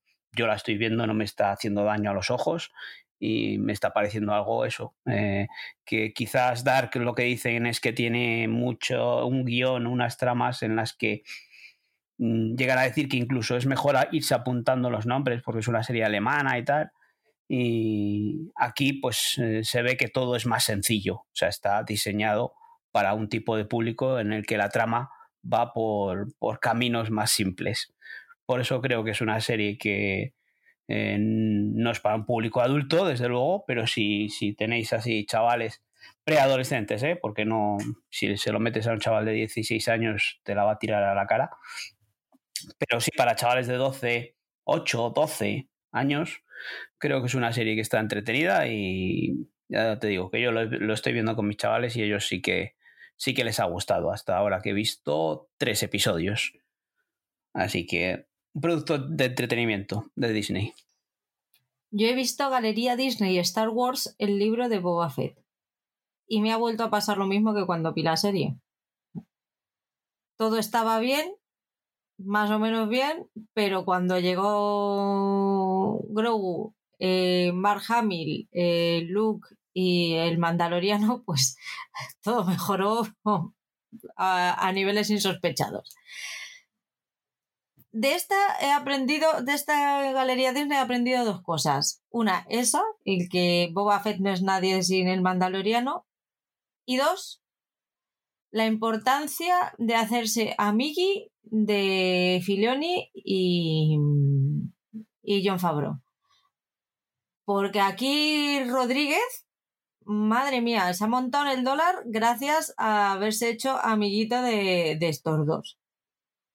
Ha pasado de ser un director más a productor ejecutivo. Eh, ¿Qué te parece? Y además es que, pues eso, mm, dirigió, porque yo no me había fijado, pero dirigió todos los episodios de, de Boba. Los, de, eh, los dos en los que salen el Mandaloriano y, y Grogu no, pero todos los demás los dirigió, los dirigió él. Y es, pues eso, es un tío solvente, un director solvente que había hecho sus cositas, pero oye, que quedaron a comer pizza en, en su casa cuando estuvieron grabando la, la, serie esta de cocina que hizo Fabro con, con, el cocinero este de chef. Y a partir de ahí, amiguitos para siempre. Luego ya se fueron los dos a ver a Filoni a la, a la casa de George Lucas y ahí se hicieron muchas conexiones importantes. A ver, al final el Galería Disney es lo que es. Es un cómo se hizo, eh, un te voy a vender lo buen actor que es el actor de Boba, cuando todos hemos visto pues que pues, pues eso, que, no es mal actor, pero que carisma pues tiene el justito para pasar el día. Y, poco más, pues eso, que, lo más interesante es ver cómo se creó a Luke eh, uniendo a Mark Hamill con el actor este joven que, que hace de él, cómo es Mark Hamill el que lleva el peso del personaje, aunque sea el otro actor el que pone la cara, el cómo cuida Mark Hamill al, personaje, es, esa parte es súper interesante. El resto eh, estuve a punto de quedarme dormida. Yo decía, pero ¿cuándo va, ¿cuándo va a salir Grogu? A mí todos estos, cómo se hizo y el detrás de cámaras me gusta y, y este está bien, salvo por eso, porque lo mejor de Boba Fett, de la serie Boba Fett, eh, son los episodios del Mandaloriano. ¿Serie fallida, quizás? Muy probablemente, sí, pero en parte porque yo creo que no le han sabido dotar al personaje de Boba Fett de, fuerza y de carisma. Eh, yo creo que si lo hubiesen dejado, pues a lo mejor sí que hubiesen podido hacer algo más. Eh, en cuanto a Robert Rodríguez, pues eh, Robert Rodríguez suele ser productor de todos sus trabajos. Eh, con lo cual no me extraña que figure como productor ejecutivo de la, de la serie, junto con John Favreau y Dave Filoni. Eh, desde la época en la que Robert Rodríguez hacía el mariachi, que lo hizo con cuatro perras, y él era el montador, era el cámara, era el iluminador, era el no sé cuántos, y era Juan Palomo, básicamente, hasta todos esos trabajos infantiles de Spy Kids o, Lava Girl, todos esos, él, es el, ha sido siempre el productor y el que ha sacado esos proyectos adelante. O sea que, en parte, pues eso. Yo creo que el tema de, de que se metiese con esta serie ya fue el hecho primero de que Boba Fett es un personaje que muy probablemente le sea uno de sus favoritos dentro de la saga de Star Wars. Y segundo, porque si recuerdas, eh, el famoso capítulo de la temporada 2 del Mandaloriano en el que aparece ya Boba Fett, cuando se llevan a Grogu, eh, ese capítulo está dirigido por él. O sea que yo creo que, bueno, que es un tipo solvente y competente en ese aspecto. Visualmente tiene un estilo y ahí lo tiene. ¿Qué tal llevas las chicas de oro, Oscar? Pues voy por la temporada 4, todavía no la he terminado, y la pongo porque destaco que hay algún cameíto por aquí. En uno de los capítulos que he visto aparece Bob Hope. Claro, estamos hablando ya, creo que es el año 88, 89 de grabación. Creo que ya es el 89. Y ya Bob Hope, pues ya tiene el famoso cómico norteamericano que ya tiene una cierta edad. Sale, suelta sus cuatro o cinco chistes y demás. Pero vamos, yo me quedé totalmente loco porque no tenía yo recuerdo de ese capítulo cuando era jovenzuelo y lo veía en televisión española. Coño, hay una aparición estelar de Julito Iglesias en uno de los capítulos. ¡Ah! Es verdad, es verdad, no me acordaba que estábamos Álvaro y yo diciendo, ¿saldrá o no saldrá? Y es uno de esos capítulos que normalmente no sé si suele, haber uno por temporada, normalmente suele, suele haber uno por temporada, y en algún caso hay dos. Son de esos capítulos como de los que llamo yo de episodios, en el que las cuatro se reúnen en la cocina y cada una cuenta una historia que le había pasado, una historia relacionada con el tema del que están hablando en, la mesa de la cocina. ¿no? Eh, de hecho, son eh, los capítulos en los que la historia que suele contar Dorothy o la que suele contar Sofía eh, nos retrotraen a cuando Sofía era más joven y Dorothy era más joven. Y entonces Estelle Getty, la actriz que interpreta Sofía Petrilo, que sale caracterizada con la peluca blanca y demás, eh, en digamos en el tiempo mm, actual, pues en los flashbacks sale ella como es, sin el maquillaje envejeciéndola, con su pelo, etcétera, etcétera. Entonces, es, es curioso ese, esos capítulos en los que nos remontamos a historias anteriores y aparece la actriz eh, sin el maquillaje de Sofía Petrilo de mayor, ¿no? Pero que me resultó muy curioso porque en uno de esos capítulos de este tipo de historias, eh, mm, creo que era uno sobre San Valentín. Entonces van contando cada una ciertas historias al respecto de lo que les ha, pasado en, en días de San Valentín años atrás. Y hay un hilo a lo largo de todo el capítulo en el que Sofía dice que ha quedado, que ya sí que tiene pareja para salir al baile el día de San Valentín y demás. Y ya termina diciendo, vale, lo confesaré, he quedado con Julio Iglesias. Y yo me estaba tirando por el suelo de la risa. Digo, qué bien, qué bien, qué bien. Y cuando al final del capítulo aparece Julito Iglesias 20 segundos, yo me estaba tirando por el suelo de la risa. Yo diciendo, qué tío, hay internacional. Solamente le pondría un pero.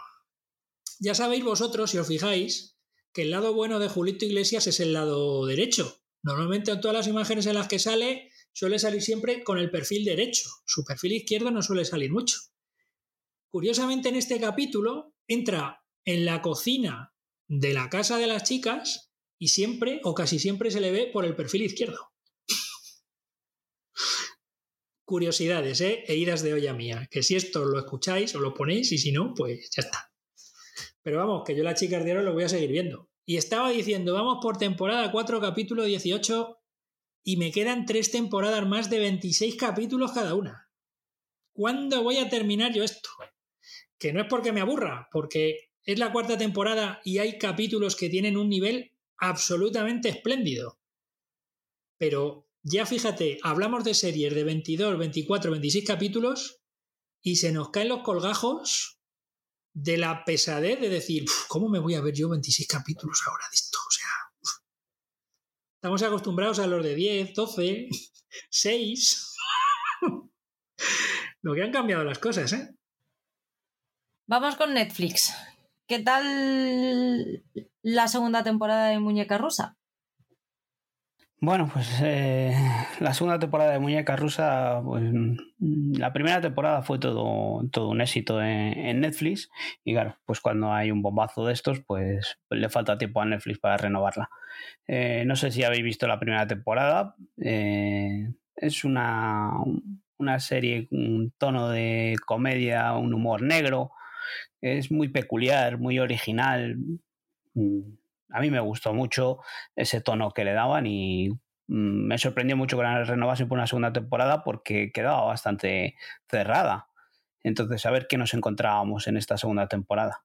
En la primera temporada, esta mujer, eh, Nadia, se ven en un bucle temporal en la fiesta de su cumpleaños en la que muere y cuando se despierta al día siguiente se vuelve a repetir ese mismo día con esas mismas situaciones. Entonces ella tiene que buscar el por qué tiene este tipo de, maldición, ¿no?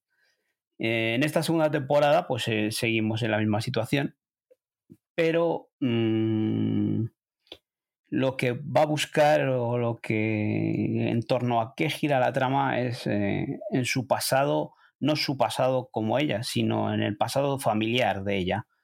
Ella tiene unos antecedentes, o sea, unos antepasados europeos en, Hungría y, eso. Pues eh, cómo llegó esa familia hasta donde llegó ella y trata de cambiar situaciones. Pero bueno, eh, estas cosas que, tiene la ficción o que tiene estos viajes en el tiempo, ¿no? Pues se monta en unos trenes que va de aquí a allá a los años 40, 60, 80, incluso, o sea, es, eh, el trabajo que tiene de, ambientación en ese aspecto está muy bien.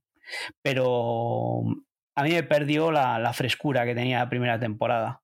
Eh, se repite un poco más esa fórmula y ya la hemos visto y lo único que, destaco es la, actuación de ella, la interpretación de ella es, fantástica porque tiene ese humor, ese, toque, le da ese toque de humor negro que, está como, eh, como Natasha Lione, que la habíamos visto en, en Orange is the New Black y estaba muy bien allí también y aquí la primera temporada destapó el tarro de las esencias y aquí mantiene ese nivel y le vemos con ese pasotismo, esa forma de, fumar, de coger los cigarros, está muy, muy bien logrado ese papel. Eh, pero me queda más floja, mm, totalmente prescindible esta segunda temporada. Es, mm, no la puedes ver sin haber visto la primera, desde luego no son independientes, pero sí es una trama distinta. Pues me la voy a ahorrar. Mm, yo creo que sí, o sea, yo cuando la he acabado me he quedado un poco en las mismas. Eh, está bien, mantiene ese, ese nivel artístico, de esa fotografía, esa banda sonora. Tiene una banda sonora muy chula, con canciones muy conocidas. Eh, luego ese, esa musiquita que tenía siempre de fondo, que era tan inquietante, mm, también está ahí. Pero eso, es un poco más de lo mismo en otra, en otra situación. Mm, yo creo que no aporta nada. Y si has visto la primera y la quieres ver, bien. No, no es que digas, joder, pues hay que volver a verla porque está muy bien. Yo creo que se podía haber ahorrado y haber finiquitado en esa primera temporada que fue magnífica. Yo he visto el primer episodio del Pentavirato. Ojito. Ojito. Que es que esta ha sido mi semana, ¿sabes? Madre mía. Ya te dije yo que ojito con esta serie. Te lo dije el otro día y no me hiciste caso. No, no es rancia. No es rancia. Mike Meyers. Ahí le tienes. Mm, pero vamos, Mike Meyers haciendo de Mike Meyers, haciendo de Mike Meyers. La hostia. En los tiempos en los que hacía películas Mike Meyers. Sí, sí, sí, sí, sí, total. Que es que pones la serie y dices, hostia, los 90, los principios de los 2000. ¿Qué me dices? Pues tengo que apuntarla. ¿Cómo El Pentavirato en Netflix. Ahí la tienes toda tuya. Para ti. Te, te, recomiendo que veas el tráiler primero. Aquí, mírate el tráiler. No, no, yo, no, no, de verdad. Yo sin, sin tráiler, que sí. No, no, que él va ahí sin miedo. Sin tráiler, aquí hay que entrar a saco. ¿Por qué? ¿Me, ¿Me, recomiendas el sí, tráiler? Sí, sí, para que veas eh, cómo, cómo, pinta la cosa. Eh, sí, sí, sí. Yo mira que vi el tráiler de, del búnker y vi el tráiler de, de, esta y dije, eh, bueno, pues igual se puede dar una oportunidad y... Pero joder, de esta es que... no le voy a dar ni la oportunidad. Al búnker sí, he dicho que voy a ver hasta el primero, a ver qué es lo que pasa. Pero de esta es que yo creo que ni me acerco, ¿eh? Madre mía, qué dolor. De vida. Eso, es que esos 50 minutos no me los devuelven ya, ¿eh? Ah, que son 50 minutos. ya no me acuerdo. pues a lo mejor fueron 20, 30 y se me hicieron largos también. Ahora te lo digo. Hombre, si son capítulos de media hora, a lo mejor sí me veo alguno, pero si me dice que son de 40, 45 y 50, vamos. A ver, te lo digo. Eh, ¿cómo, se dice, ¿Cómo se dice? Go where the sun. No, no, mira, 31. Ah, vale, son cortitos. Esta es de las que se me ha hecho larga, entonces. Madre mía. Joder, pero es que estoy viendo que hay, hay episodios de 20 minutos incluso. O sea que. Pero vamos. Es que, es que es que huele a naftalina. Por Qué bonito, como las películas de pajares y exceso. Oh, vale, vale. Pues entonces sí, sí, sí, sí. Esta, esta, me la voy a apuntar, me la voy a apuntar. Esta me la voy a Todo mal. Lo malo es que ya no la voy a poder poner de puteo, por lo que veo. Hay a uno que sí. A mí no. Ya. Pero hay a uno que sí. Es verdad. bueno, ya veremos, ya me lo pienso, pero primero tengo que verlo. Y luego ya hablamos. Mientras háblame de las siete vidas de Leanda. Pues esta. Se ha notado mucho que no he entrado en ella, ¿no? Nada. Eh, Las siete vidas de Lea es una serie dirigida a, ¿cómo se dice ahora? Young Adults. Sí. Uh, es una serie francesa además que está basada en un libro creo que es homónimo según ponen los créditos finales de la serie. Normalmente la mayor parte del capítulo, bueno, me suenan, me suenan en los créditos mucho de algunos de, las, de los técnicos que salen o directores de, la, de algunos de los capítulos, porque como ya sabéis que últimamente, vamos, últimamente he tenido un tiempo que estaba enganchado a series francesas estilo Profilage, eh, Tandem, eh, Candice Renoir, pues algunos de los técnicos que aparecen ahí pues también aparecen en, esta serie. Pues es una serie, pues eso, para adultos jóvenes, eh, en lo que nos cuenta la historia de Lea, que es una chica pues que tiene sentimientos suicidas. Y que de hecho, pues eh, pues esos sentimientos suicidas, eh, quiere suicidarse, pero le pasa una cosa muy extraña y es que hay un día que se queda dormida y cuando despierta, despierta, se supone, se supone que despierta, porque al principio crees que es que es un sueño, ¿no? O sea, ella está soñando que está en el cuerpo de otro joven, el cual eh, desapareció en su momento, se cree que eh, desapareció porque se suicidó y su cuerpo no ha sido encontrado, y entonces ve dentro del cuerpo de este joven, de este chico, pues eso, a los personajes y a los amigos y a los enemigos que tiene alrededor. en el primer capítulo, eh, en el tiempo real, digamos, pero luego no es un sueño, ¿eh? Luego resulta que es que ella, cuando se queda dormida, es que viaja en el tiempo, se mete dentro de esta persona, en este primer capítulo, y lo que hace, luego se ve reflejado en su tiempo, en su futuro, cuando ella, digamos, vuelve otra vez a su cuerpo, se despierta de esa... Cuando vuelve a su, a su tiempo y entonces, pues lo que ha hecho en el, dentro del cuerpo de esa persona se queda reflejado en el futuro. Cada vez que se queda dormida, en cada capítulo, va eh, metiéndose dentro del cuerpo de una persona diferente. Eh, en el primer capítulo es dentro del chico este que desaparece, que se cree que se ha suicidado, pero luego va apareciendo en, dentro de las personas que rodean a este chico. Y los actos que ella comete ahí, eh, pues claro, provocan cambios en el futuro en el que ella vive.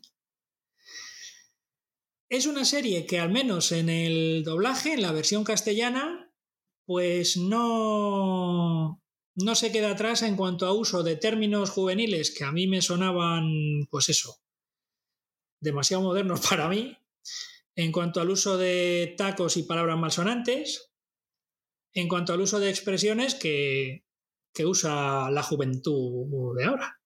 Yo es que ya soy un poco talludito.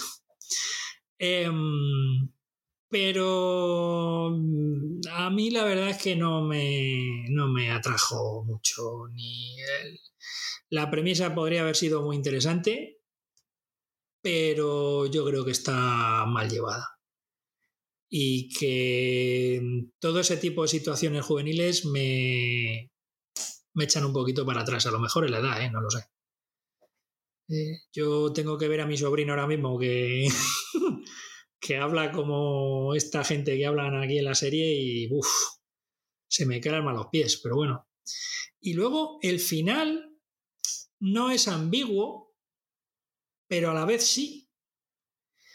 No voy a comentar nada, pero tampoco es, o sea, no hace, es que es, un final tan ambiguo, eh, moralmente hablando, que, que no sé hasta qué punto si hay uno de estas jóvenes que ve la serie, pues no se le crucen los cables, no sé.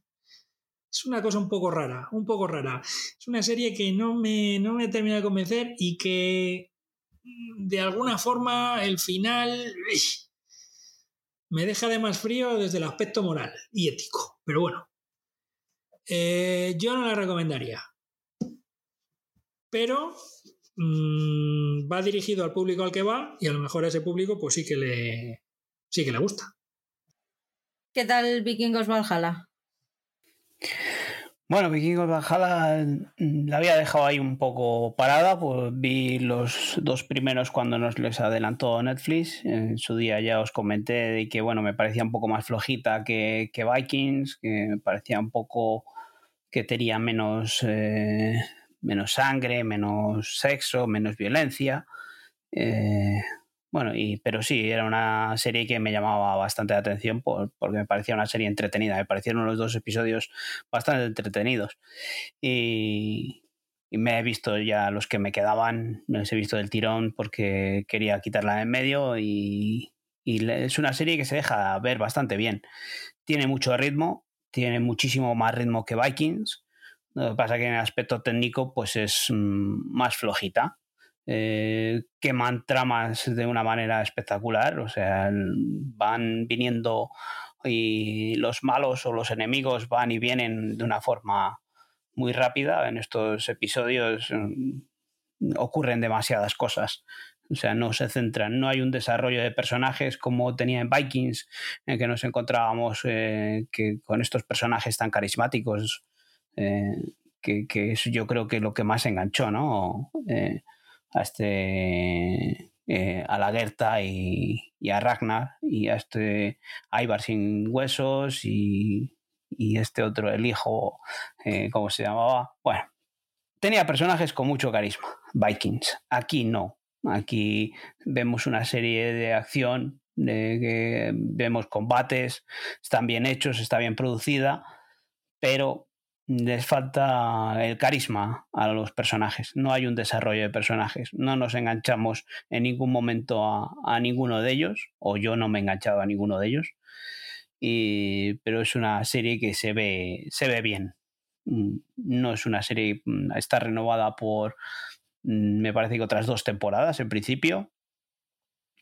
Sí, va a ser una serie que, la va a ver la gente, pero no va a ser un fenómeno social como fue Vikings. No me acerque a Vikings, esta no, no va a caer tampoco.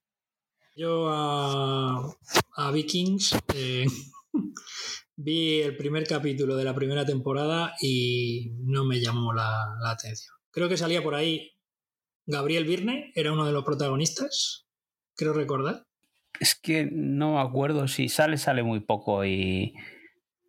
Sí, sale. Es como de. No es como de estrella invitada, pero es el, típico estrella que metes en la serie que tiene un papel más bien secundario y tal. No sé si luego tendría más, más papel, no lo sé. Y no, no me atrajo, no me atrajo. Me acerqué a ella porque uno de los responsables eh, de, Vikings era Michael Hirst, el creador de los Tudor. Y a mí los Tudor sí que vi algún capitulillo y sí que me gustó. Y quería ver qué era lo que había hecho con eso, pero, pero no, no me atrajo. No me atrajo y vi el primer capítulo y la dejé. Vikings pues era al principio del canal Historia. bueno, al principio no, fue durante todo el tiempo del canal Historia y tenía un rigor un poco más mm, histórico aunque luego ya ficcionaron bastante en las últimas temporadas. Esta es totalmente, bueno, es, no sé si son 100 años más tarde de, Vikings, son otros personajes completamente distintos, se puede ver completamente bien sin haber visto Vikings. Eh, nos encontramos a, a estos vikingos que vuelven otra vez a, porque Vikings pues volvieron a, o sea, se convirtieron parte de los vikingos al cristianismo, y nos encontramos ahí a, esta Inglaterra en el que vuelven a ver ese choque entre vikingos y, cristianos y, esa, y dentro de los propios vikingos ese, ese conflicto que hay entre vikingos cristianos y vikingos eh, ateos. Está bien, ya te digo que si quieres ver una serie entretenida está bien, porque encima es cortita, seis, seis, ocho episodios, ya no recuerdo son ocho episodios de unos 45 minutos que se ven bien, rápido, y como te digo, que queman trama rápidamente y por eso se ven fácil. Por encima las escenas de acción de batallas están bien hechas. Pues yo voy a seguir con mis siete días de oro. Y ya para cerrar, vi el primer episodio de Bienvenidos al Edén. Y yo lo único que quería era salir de esa isla lo antes posible. Es buena, ¿no? Es... es tan buena que no he conseguido entenderla. Pues mm, voy a decepcionarte, pero eh, me he visto medio capítulo. Estaba pensando ahora, digo, si no lo he puesto. ¿Y te gusta? Buah, estoy enganchadísimo. No es verdad. ¿Tú qué crees? ¿Tú qué crees? Yo ya de ti me lo espero todo. yo, ya no sé cuándo me estáis vacilando y cuándo no. que, sí que me he puesto a verla porque, bueno, pues está toda la gente diciendo que, bueno, pues es un despropósito, ¿no? Es que lo es. Y digo, esto hay que verlo. Lo que os he dicho antes con la no vaya a ser que me lo pongan de puteo. No vaya a ser que me lo pongan de puteo, podía aguantar a ver qué es lo que pasa, ¿no? Si luego cae, cae, pero verlo por voluntad propia, no, no. Aquí he dicho, digo, pues voy a ver si esto es realmente tan malo como es. Bueno, pues en medio episodio que he visto, realmente es así.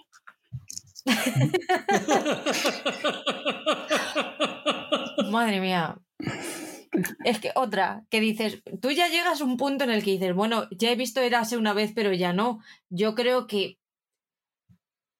el listón está altito. A lo mejor yo creo que ya es difícil el que algo se acerque. No es difícil. Que no. Es posible. No, no, no, no, no. Es posible. No es tan mala, No, no, no, no. pero. Ostras, ostras. El año pasado yo no vi tanta mierda junta. Te lo puedo asegurar. Yo sí que puedo decir que cuando empecé a ver la de Érase una vez, pero ya no, yo decía, ¡ay! ¡Oh! oh, oh, por favor! Pero, ¡hala, hala, hala! Aquí, bueno, eh, ve su producto, o a quién va dirigido también, es un. No sé, cuenta un poquito cómo va la trama, ¿no? Pues son un, un grupo de chicos que son invitados a una fiesta en una isla. Que yo, yo también me apuntaría a esa fiesta. Yo, yo sabiendo lo que sé ahora, no. Claro. Pero bueno, a lo mejor en ese momento, pues ellos van todos muy felices y contentos y se montan en un autobús muy molón. Pero la fiesta, la fiesta esta es que te daban zarzaparrilla gratis, Claro, ¿no? es, un, es el Ah, vale. lanzamiento de un nuevo producto que van a ser los pioneros a la hora de probarlo. Uh. E imagínate, o sea, la- eh, eh, está Maya Salamanca ahí, que es la jefaza. es que tenéis que ver la- las caras de Paul. Está Amaya Salamanca ahí, que es la jefaza. Y la última frase antes de que ellos beban es buen viaje, y dices, madre del amor hermoso. Yo cuando ya escuché buen viaje dije, bueno, pues a lo mejor es hora de quitarlo. Si sale Amaya Salamanca, eh, eh, ¿es, ¿es española o, Sí, o es sí, coproducción? algo? Sí, sí, es española. ¿Es española, española? ¿Y quiénes han sido los artífices de.? Yo estoy empezando ya a ver un patrón que me dice, si sale Amaya Salamanca, no lo pongas. Pobrecilla, ella no tiene la culpa. Bueno, a lo mejor debería elegir los papeles mejor. Ya, pero hay que comer. Ya, bueno. No sé si yo a esta, Ya, ya, a esta es mujer le falta algo para comer, ¿no? Igual no, ¿eh?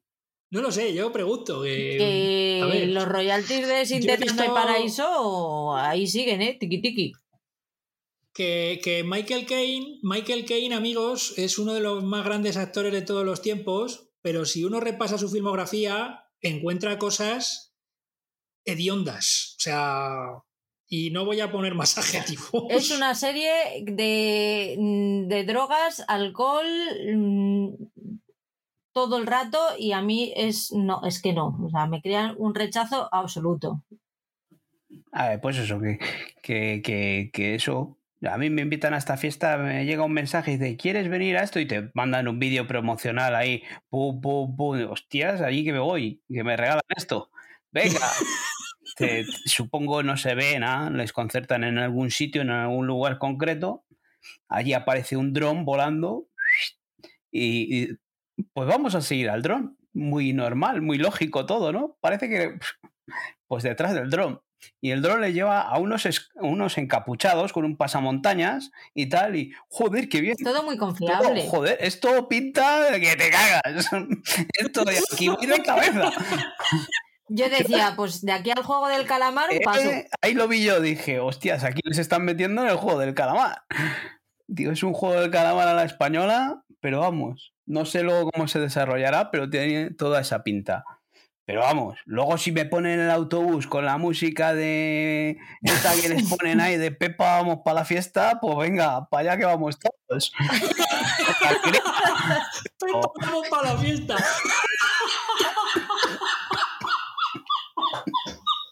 Pepa, vamos para la fiesta. Yo, yo me quedé en sacar Wikicheck y esa canción de dónde es. Búscala, búscala de Spotify, que, que lo está petando. Pero eso, que allá que te vas a... Tengo que Pues a ver si te lo vas a decir tú a mí que, que con 20 años, con 18, no te metes en un autobús de esos que venga, que te dan pimple a tutiplén y lo que quieras. Claro. Claro, bueno, yo no, porque yo, soy, yo era Bueno, muy bueno. Aquí, ahí hay algún rarito que también se mete en el autobús, así que Ah, bueno, entonces. que sí, que sí, de cabeza. No pongas esas caras. Si después de esta semana no me he arrancado los ojos, Joder, pues a, mí me han dado ganas de seguirla viendo. Yo voy a. Sí, No sí, todo va a ser claro, bueno, yo adela- adelante. Digo, a ver dónde van estos chavales a esta aventura. Por cierto, Mira, mira. Eso. Si es que si sois fotosensibles, no la veáis, ¿vale? No, no, es con 18 años no, no eres fotosensible. Ya, pero la gente que lo puede ver, sí. Claro, pero es que, a ver, esto es igual que decíamos antes. ¿A quién va destinado? Pues al público juvenil, a estos adolescentes que les gustó tanto élite, pues le han dicho, toma, más carne. ¡Marcha! Que me da la sensación que es un producto tipo élite. No sé. Pero malo. No lo sé. Eh, O sea, hasta donde he visto, bastante malo. Que la primera temporada de Élite era curiosilla. No vamos aquí a criticar y decir, yo la primera temporada de Élite la vi bastante bien. Me pareció un producto español, con, tratando una temática distinta y me pareció bastante bien. Pero aquí deja mucho que desear todo. La verdad que sí. Eh, desde la actuación de, de una magnífica Belinda, ahí dándolo todo. una popular cantante. y, y bueno, yo sí que de momento voy a acabar de ver el primero. Y me ha despertado curiosidad porque la comparan con otra serie de hace unos años que era muy mala. De, de Island, también en, en Netflix. Y ahí dije, pues vamos a ver medio episodio que he visto. Voy a ver otro poco de. A ver si es verdad. Y buah, buah, buah, buah, buah. Eh, canela en rama, lo que he descubierto. Un filón. Un filón.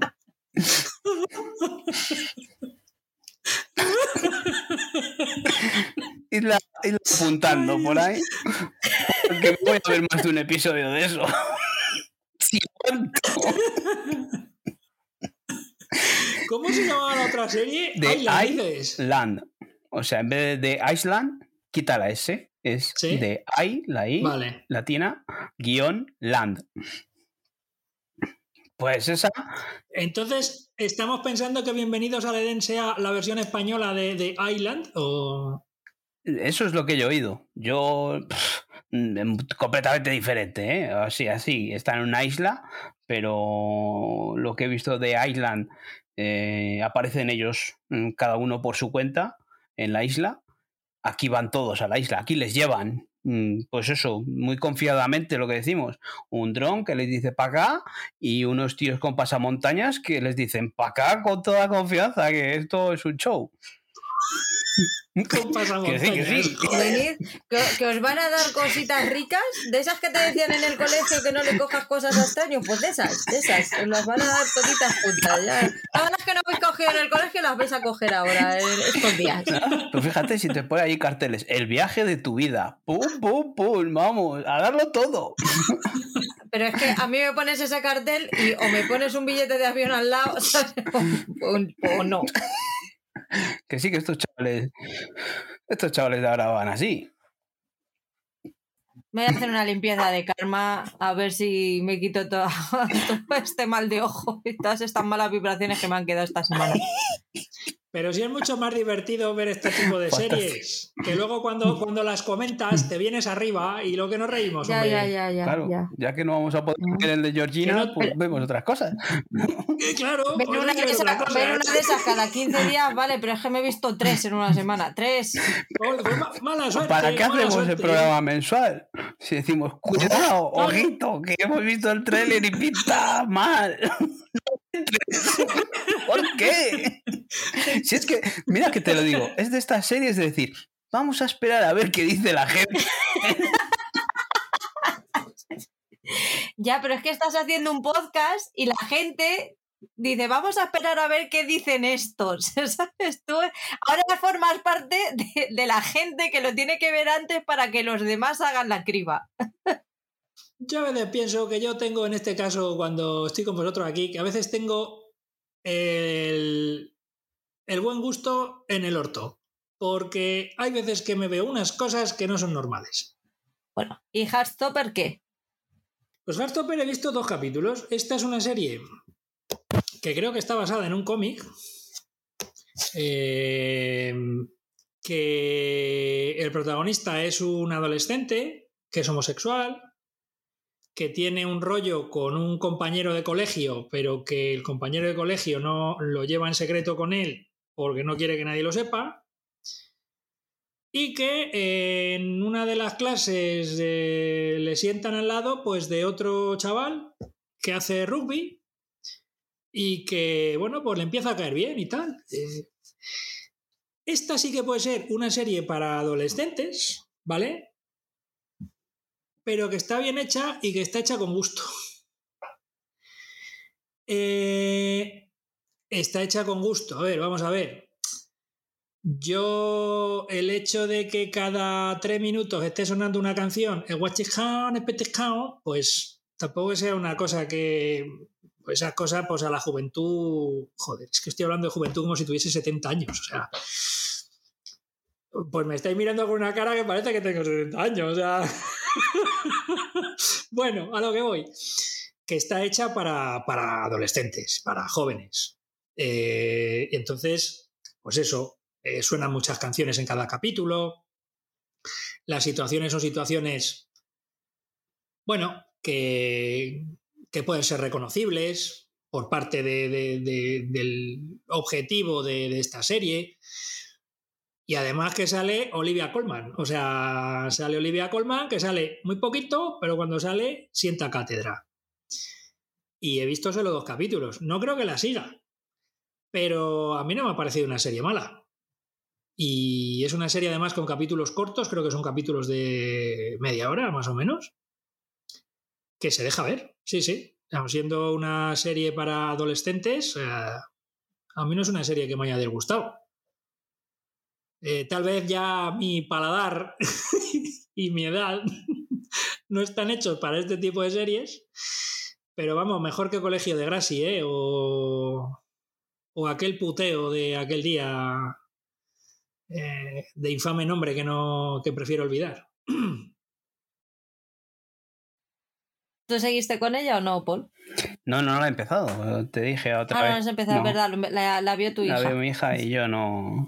Todavía no he empezado, pero bueno, sí que es una serie que, que sí que me gustaría verla. ¿Y ella qué opina del tema? Sí, a ella le gustó. O sea, eh, lo comentamos aquí que lo único que nos dijo, pues eso, que tengo un niño dos años menor y que ella, digamos que uno, una está de pleno en la adolescencia y el otro es preadolescente. Y, y dijo que a él no le iba a gustar, porque a él le gusta un poco más la acción, todo esto que hemos hablado de Marvel o de estas cosas, y dijo que, que iba a ser muy, muy ñoña, muy melosa, muy, muy así, muy romántica, y que, que a ella sí le había gustado, pero que, que a él creía que no le iba a gustar. Pues cierras tú con los Bridgerton, que dijimos dos episodios. ¿Qué ha pasado? Yo he cumplido. Como una jabata aquí con Sergio Ramos. Eh, mira, mm, voy a serte sincero. Te- te- te- est- estás buscando una excusa que te estoy, te estoy oyendo pensar. Mira, te voy a ser sincero. Eh, se me ha cruzado eh, eh, la del Edén, La vida. la del Edén y La la, vida se te ha cruzado.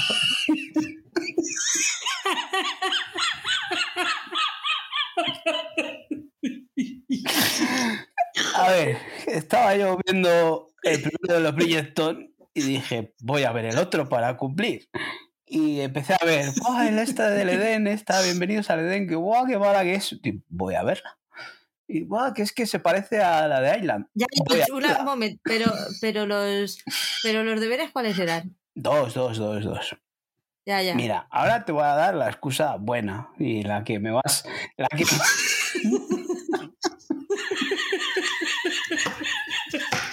Yo no puedo más. No me dejáis ser sincero con vosotros. Adelante, Si es que cuando os lo digo vais a decir, pues es verdad.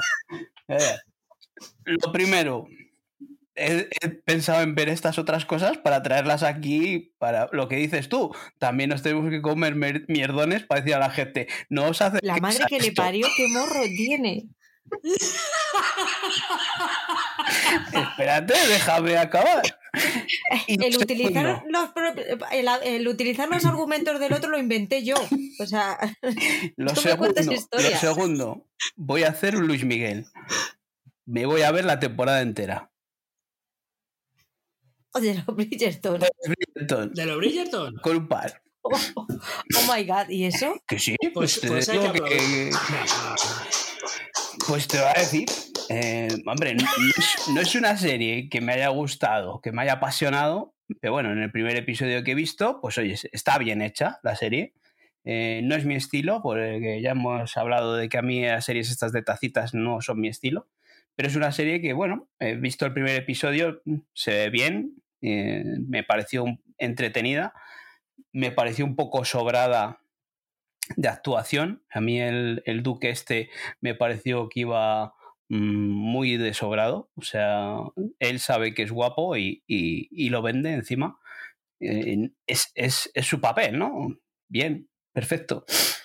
Eh, lo que me chocó es un poco la, la- la chica esta protagonista. Si es que yo la veo una niña, no sé de dónde la van a meter en este charco. Bueno, en general, todas me parecen niñas. Es que es una niña, a, las 10 a los 17 años las casaban. Pero mm, con 17 años ya, ya eran mujeres, muchas eran mujeres, ya eh, aquí se la ve muy, muy, muy niña, muy infantil, eh, sobre todo en cuerpo y en, y en la cara.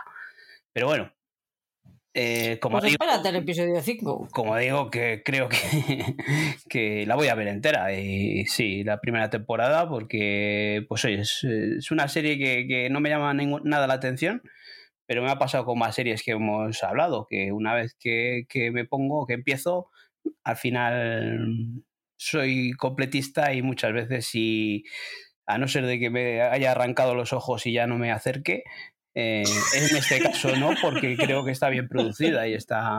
Pero bueno, mm, tiene sus peros, sí, pero eh, quizás es una de esas series que para poder juzgarla haya que verla entera.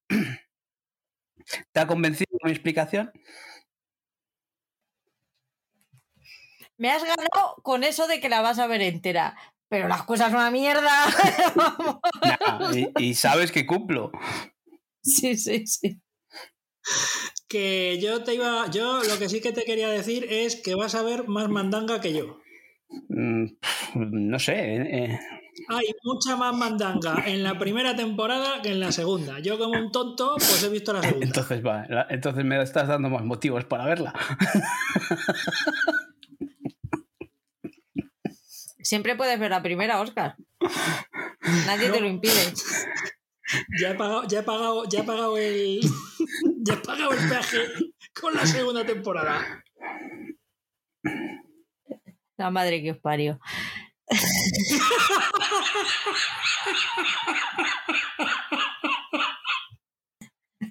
Vamos a Movistar, anda. Que hemos visto tú y yo lo- el primer episodio de Rapa, yo he visto el segundo también. ¿Qué te ha parecido? Pues eh, creo que, que cumple lo que nos proponía el tráiler. Eh, cumple lo que habíamos hablado en el episodio, en el programa mensual. es un poco hierro, son de los mismos creadores de, hierro. Eh, esta vez llevado a, Galicia, en el que pues aparece una mujer muerta o se encuentra el personaje interpretado por Javier Cámara a una mujer muerta en, en un, en un monte, ¿no? Eh, eh, esta mujer es la alcaldesa de- del pueblo y bueno, es un pequeño pueblo de Galicia y pues ya hemos visto varias veces o en varias ocasiones eh, lo que pasa en estos pueblos pequeños, que todo el mundo se conoce y lo pudimos ver en, en el documental o, o cuando pasó eso de, de la de presidenta de Diputación de León, de Muerte en León, ¿no? Entonces nos plantea esto, un pequeño pueblo en el que todos se conocen, eh, el crecimiento del pueblo con una construcción de una mina, a favor, en contra, la oposición, quién ha podido ser quien haya mm, matado a esta mujer.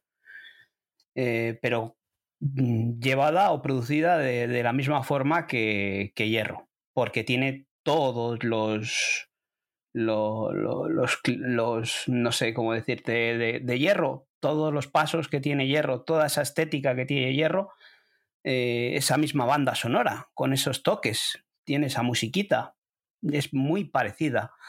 Entonces, si os gustó hierro, a mí me gustó hierro. Yo creo que es una serie en la que, en la que vamos a entrar y más. En hierro teníamos la, interpretación de, de cómo era esta mujer. Eh, de la Peña. Pues aquí tenemos a Javier Cámara, eh, que lo que dije el otro día, desde que ves el cartel eh, que anuncia la serie y las fotos promocionales, eh, se te olvida Juan Carrasco. Tiene esa faceta de Javier Cámara de, de, interpretar papeles distintos con esa misma cara. Es una serie que sí que se toma su tiempo, pero al mismo tiempo no deja de avanzar nunca la trama es muy juega siempre con la, con la dualidad de todos los de todos los personajes hasta el punto de que te hace dudar de todo el mundo y, llega a puntos en el que en el que tú tienes claro el pues es que ha sido este seguro o esta. Y, y es que lo hace lo, es lo que mejor hacen yo creo de, de todo aparte de crear toda esa atmósfera, la verdad, son muy buenos, pero la verdad es que con los el mantener la, dualidad de los personajes es una de las cosas que, hacen muy bien los, los hermanos Coira. No vamos a decir mucho más porque todavía quedan días para que se estrene. Así que creo que esta se estrenaba completa del tirón. Sí, creo que sí. Si no recuerdo mal. Sí, creo que sí. El día 18. Así que eh, en Movistar Plus tenéis, tenemos una cita. Apple TV Plus, ¿qué tal llevas separación? Bueno, pues eh, como voy con mucho retraso con vosotros, eh, con que todavía voy por el episodio quinto, está muy bien. Yo estoy metido en esta serie, pero ya os he hablado otras veces, os he comentado de que es una serie para ir digiriendo episodio tras episodio. Eh, pues todas las semanas me veo un episodio o dos de, de, Apple, pero, pero tiene estas cosas Apple que, que nos está sacando eh, constantemente cada semana, 15 días, una serie eh, con, con, muy buena pinta y al final voy picando de todas y, me voy enganchando a todas y ya llega un momento en que, que tienes que ir acabando las que son más dinámicas de una forma más rápida, pero esta prefiero verla despacito para, para poderla digerirla bien. Así que me esperaré todavía otro par de semanas para, para poderla acabar. Yo empecé a ver Las Luminosas. Estrenaron tres episodios del tirón. Ah, son los tres episodios que he visto, tengo uno pendiente todavía y para mí es el mejor estreno de Apple de esta temporada después de separación. Para mí, es mi, opinión personal y es que me ha, encantado. Elizabeth Olsen me sale. Elizabeth Moss hace un papelazo. Eh, el coprotagonista también es una serie muy, muy, muy oscura. Hay mucha truculencia en ella. Es el personaje de ella es, como dice Patricia, es, da miedo porque no te puedes fiar de ella. Es, la ves y ella misma no te lo terminan de explicar bien, pero sabes que, que le pasa algo. Tiene que hacer ciertas cosas para poder llevar una vida una vida medianamente normal la ves hacer cosas raras. Eh, él, que es un, eh, él es periodista, ella es ayudante en, una, en esa redacción. Él necesita poder confiar en ella, eh, se la juega por la historia, pero al mismo tiempo va descubriendo cosas de ella que, que le hacen desconfiar, pero el instinto al mismo tiempo le dice que, que siga adelante. Para mí es una maravilla. Es una puta maravilla de serie. De hecho, tengo muchas ganas de ver el cuarto, lo que pasa es que no encuentro el momento de sentarme tranquilamente y decir, ahora. Y es una serie que, que también entraré. Elizabeth Moss, si os acordáis, o cuando os hablé de Top of the Lake, que se podía ver en el RTV Play, era la protagonista. Y, joder, es una actriz que no es que sea eh, no, no, es de las que te vienen a la cabeza de primeras. Eh, pero bueno, después del cuento de la. ¿Cómo era? El cuento de la criada, ¿era? Eh, y.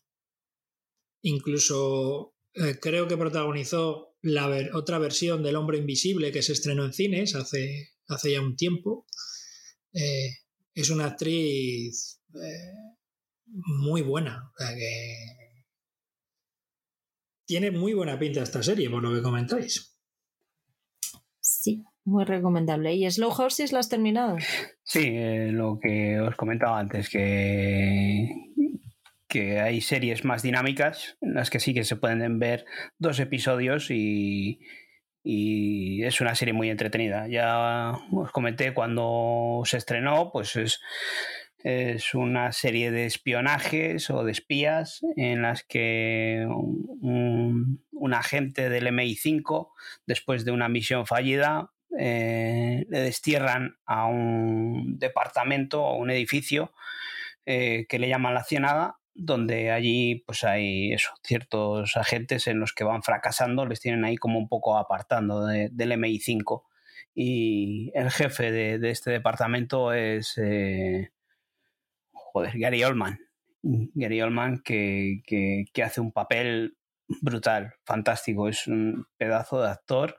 encima este personaje se lo ponen en bandeja, por a él le encanta también variar en este, en este tipo y ya os lo dije otra vez, que es un personaje pues eso está fumando, bebiendo, tirándose pedos, mm, huele mal, o sea, desde tu sofá estás viendo que ese personaje huele mal. Cuando se quita los zapatos y pone los pies encima de la mesa, le ves los agujeros de los calcetines y, está muy bien interpretado y, está muy bien presentado el personaje. Es una serie de espías en la que eso, eh, nos plantean una vez más que un grupo de ultraderecha secuestra a un a un musulmán, un musulmán no es un británico de origen musulmán, le secuestran amenazando en las redes que le van a cortar la cabeza. Entonces, pues eh, el MI5 y, estos otros pues intentan eh, investigar quién, dónde están o quiénes son estos secuestradores e intentar salvar a este chaval. Eh, está muy bien. A mí me ha encantado, eh, lo he disfrutado mucho. Para mí, esta serie después de separación sería el mejor estreno en lo que vamos de año de, Apple TV Plus, sin haber visto todavía esta. Y a mí me ha encantado. Yo la he disfrutado mucho porque es una serie muy dinámica. Es una serie de espías que ya hemos visto muchas veces, este género eh, y estas tramas. Pero para mí, disfrutar de la interpretación de Gary Oldman y, el ritmo en el que van, porque son seis episodios solo. Y eh, se ve encima muy rápido, seis episodios de 40 a 45 minutos. Eh, es muy disfrutable. Eh, está renovado por una segunda temporada, incluso al final de, de, estos seis episodios nos dan un avance, así que supongo que ya esté incluso rodada. así que yo he acabado encantado con esta serie, con estos caballos lentos, slow horses, en Apple TV Plus. Pues vamos a Stars Play. ¿Qué tal Fugan Danemora? Bueno, eh, Fugan Danemora eh, es la serie que tenía por recomendación por parte de Paul hace un mes. Así que eh, me he visto capítulo y medio más o menos, entonces he preferido dejarlo solamente en el primer capítulo. Em, bueno, pues eh, me ha gustado mucho. Es una serie con un ritmo lento, de cocción lenta, ¿vale? Se van haciendo las cositas poquito a poco. Vas viendo la interacción entre los personajes también poquito a poco.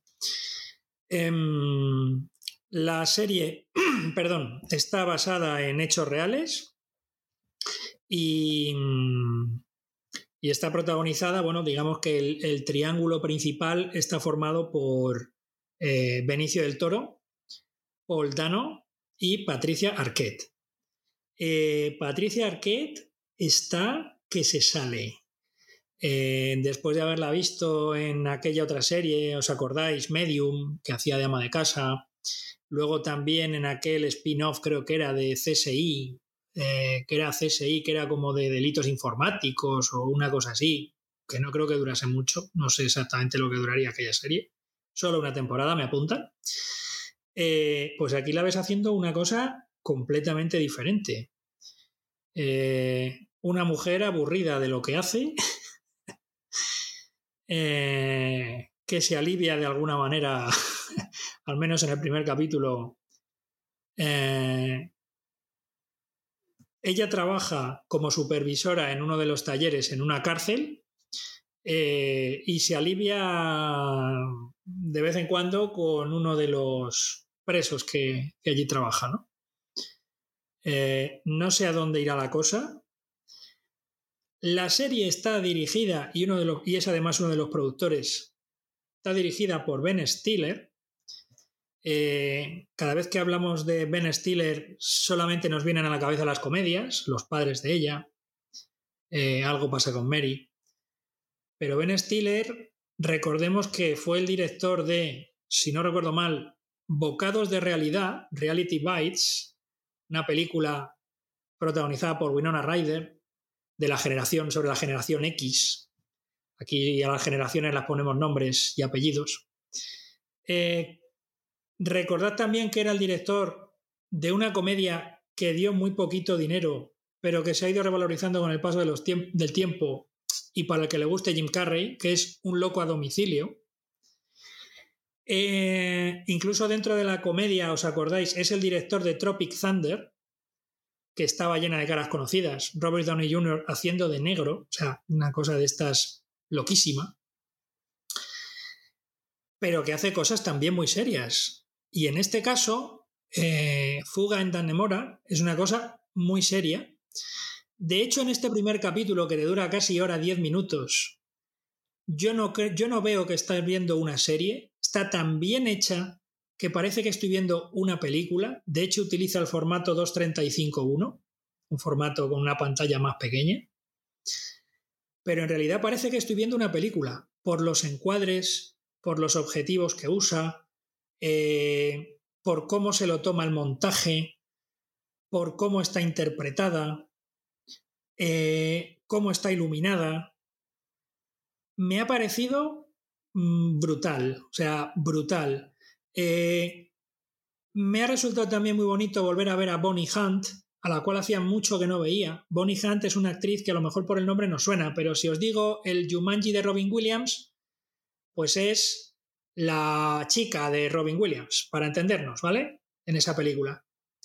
Eh, creo que también aparecía en Beethoven, las, películas estas con el perro, con Charles Grodin. Eh, y mira, o sea, desde el momento en el que Bonnie Hunt entra en una habitación, es un plano secuencia mm, maravilloso, es un plano secuencia circular además. Entra Bonnie Hunt en una habitación y habla con un interlocutor, en este caso interlocutora, a la cual no vemos.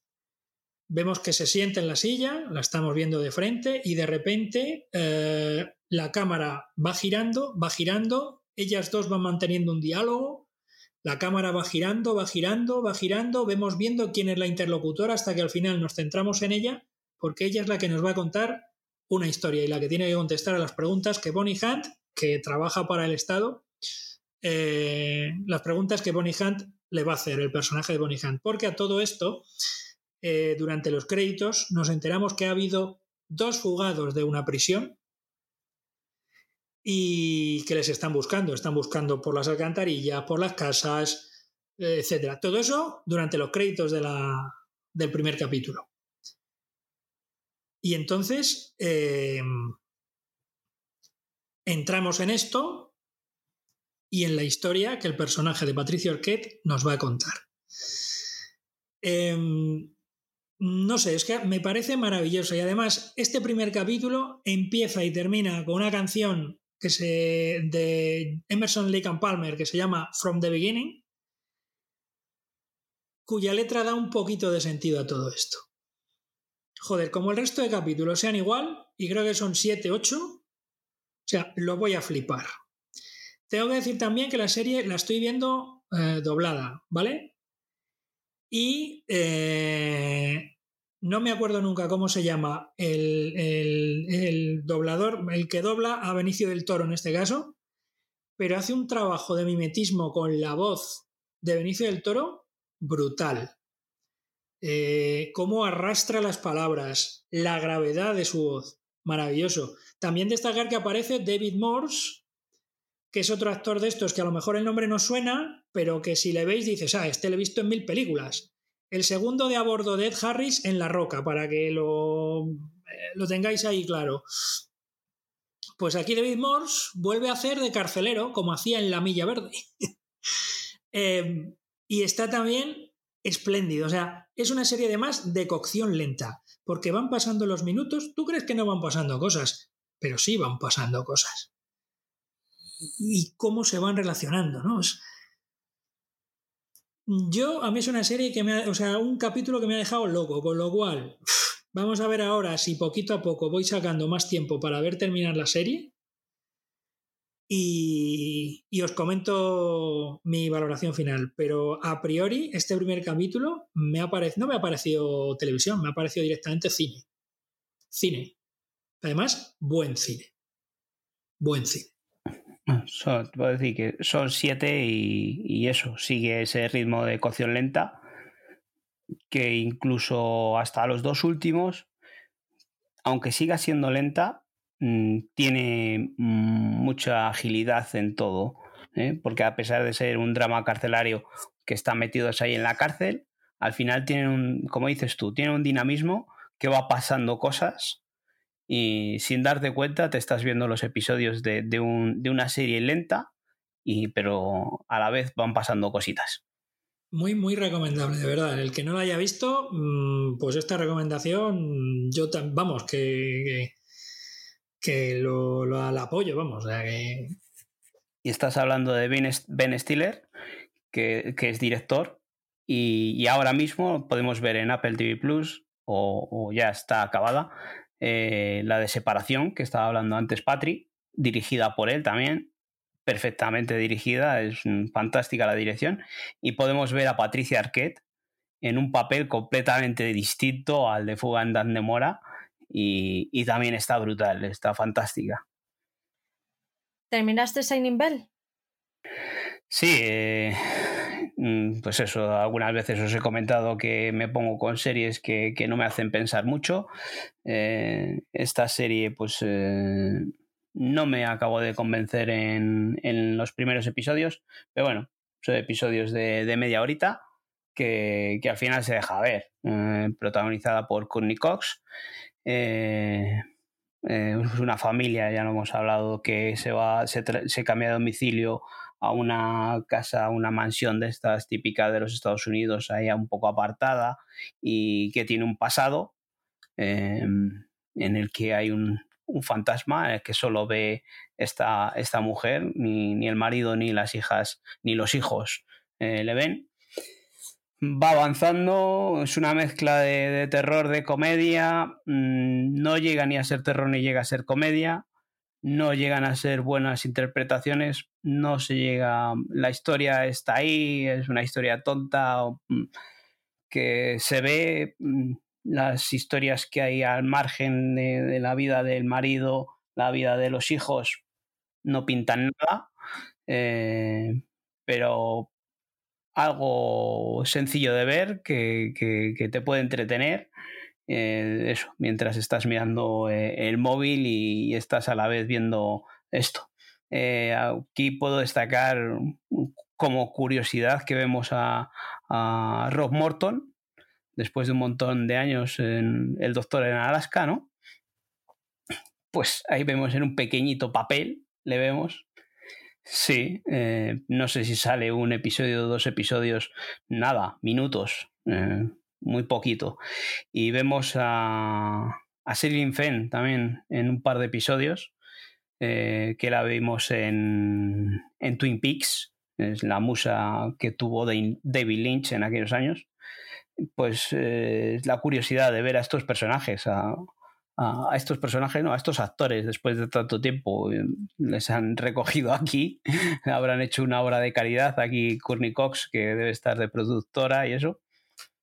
Pero bueno, al final que tenía buena pinta que podía ser una comedia con toques de terror, eh, no llega a ser ni comedia ni, terror, ni se queda un poco vacía. O sea, no es una serie que, que recomiende, salvo que quieras echar un, un ratillo eh, para eso, mientras estás viéndola con, el móvil o, comiendo, cenando o, demás.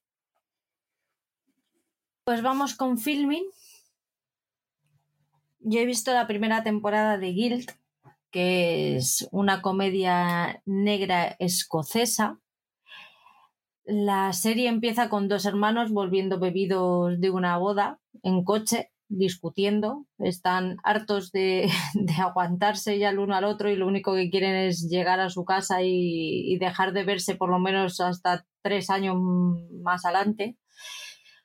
Pero la mala suerte hace que atropellen a un anciano, le maten y tengan que ocultar su cadáver y su asesinato, más que su cadáver, su, asesinato.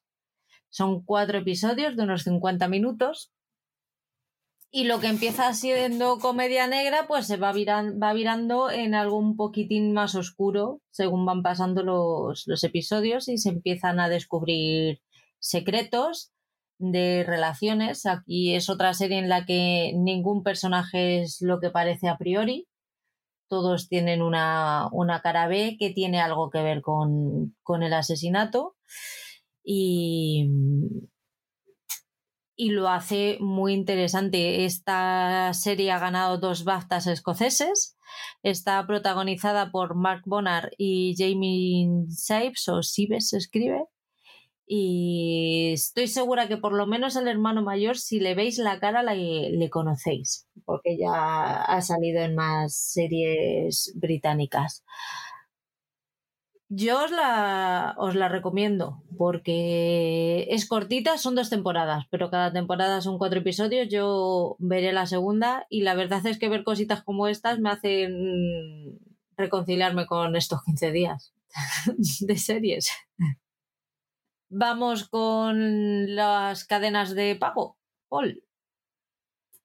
Hemos visto Resident Alien los dos, tú la has terminado y yo no. Yo he visto la segunda temporada.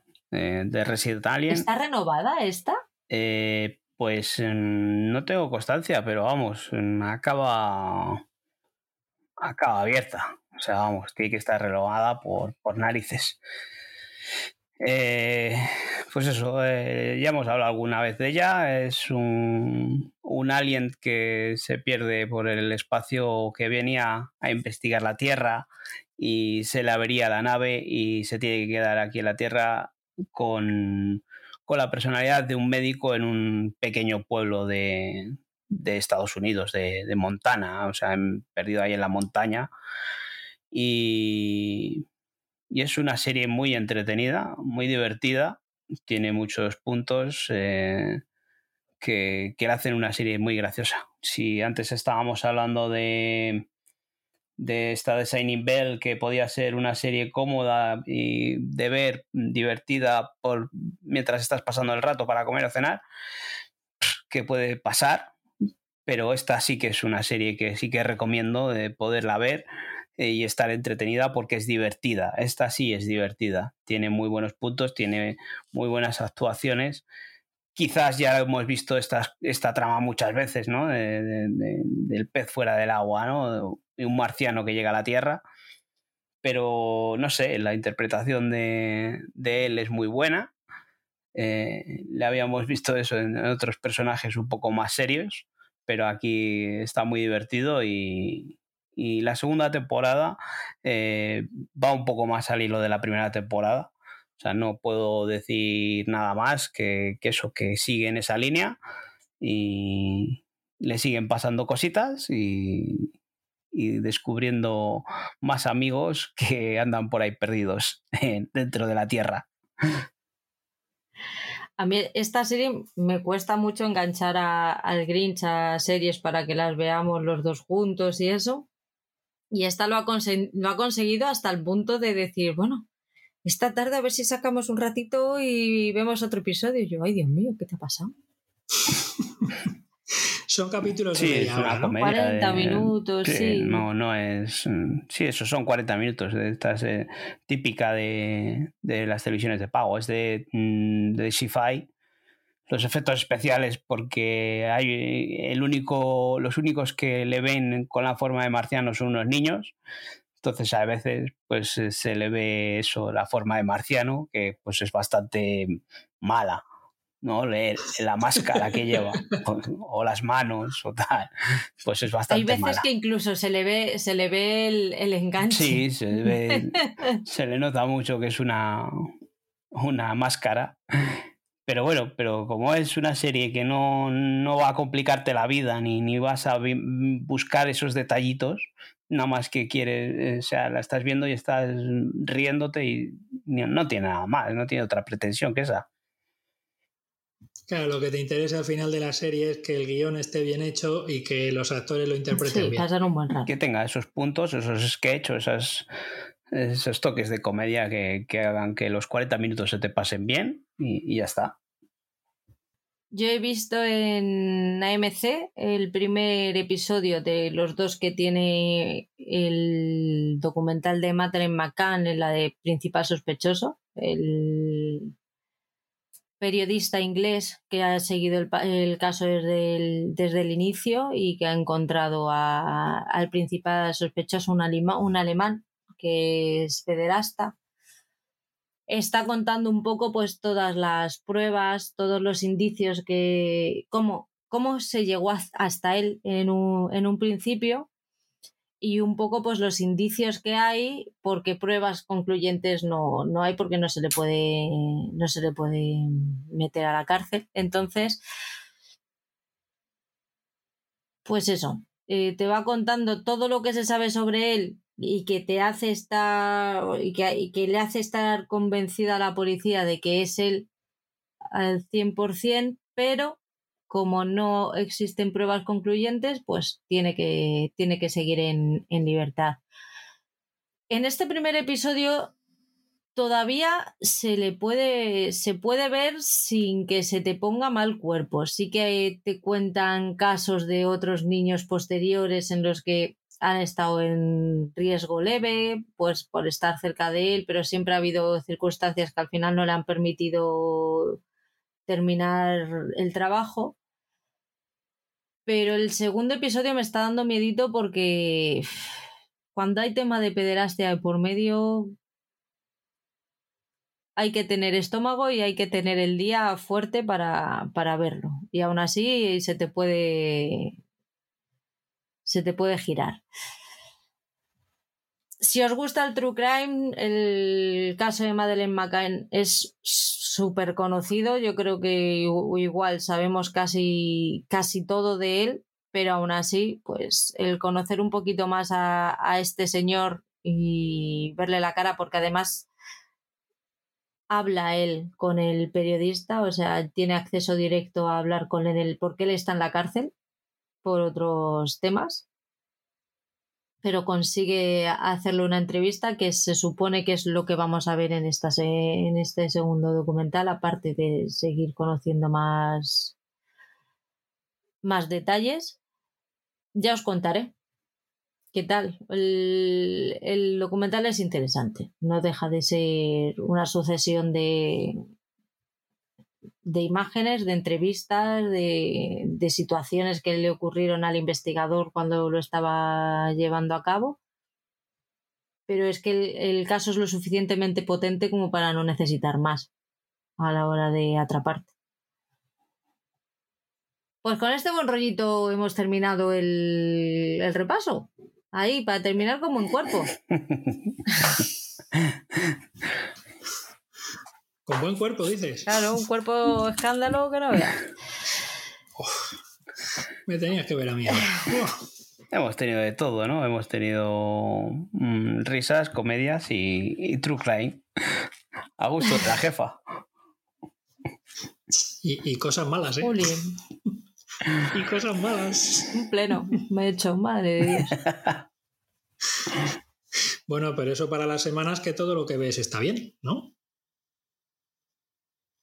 Pero veo muchas cosas malas en comparación a vosotros. Esto tiene que cambiar. Bueno, cuando llegue el puteo ya veremos. De momento esta semana toca recomendación, así que vamos con ella. Paul, ¿qué nos recomiendas? ya voy yo el primero. Pues mm, tengo dos series en duda. No sé, creo que ninguna. Bueno, una sí que creo que no la habéis visto. Eh, entonces, igual es mejor que vaya por esa. Y bueno, pues venga, sí, esa. Eh, la de, mm, eh, la de Marvelous Miss Maisel en Amazon Prime Video. Creo que no os habíais puesto con ella. Y creo que es una serie. Yo solo he visto una temporada, pero me pareció una gran serie. Y estoy deseando encontrar un huequito para, para seguir con ella. Ahora que se ha estrenado hace poco la, la cuarta temporada pues ponernos con ella porque a mí me parece o la primera temporada que está muy bien ambientada, muy bien dirigida y muy bien interpretada.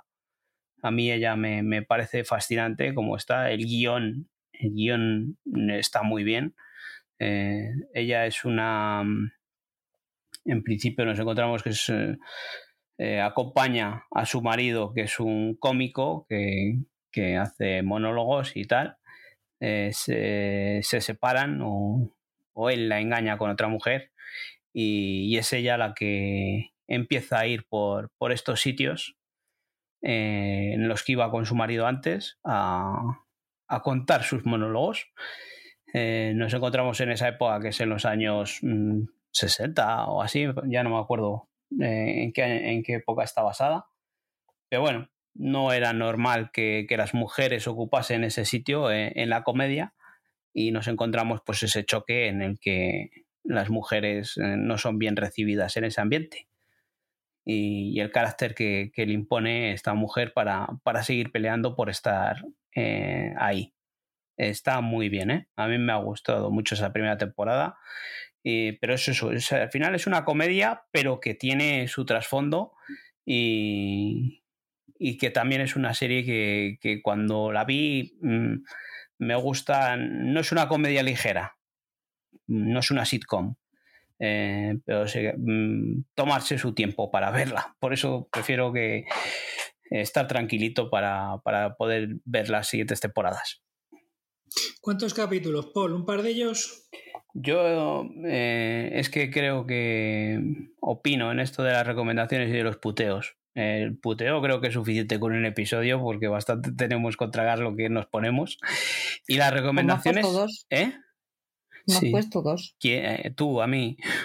¿A ti no, te puse? Uf, porque. Hombre, si no, ¿de qué voy a ver yo dos de este señor? Yo, yo creo que me pusiste tú dos de los Bridgerton y, y te dije, creo recordar incluso, incluso que fue así, de decir, te dije uno solo. Y, dije, y tú como habías puesto, digo, ¿por qué te voy a mandar uno? No, dos, dos, dos. pero, pero se puede tener más cara. Cinta.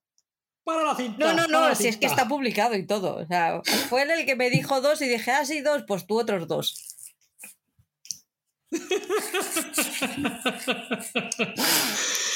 Ay, Dios. Ah, por cierto, ahora que decimos esto y que estamos en estas, eh, Patri, tenías toda la razón del mundo. La última frase que suelta P en el último capítulo de la temporada 2 de los Bridgerton la suelta eh, Mrs. Wanderhatter. Whistledown. Esa.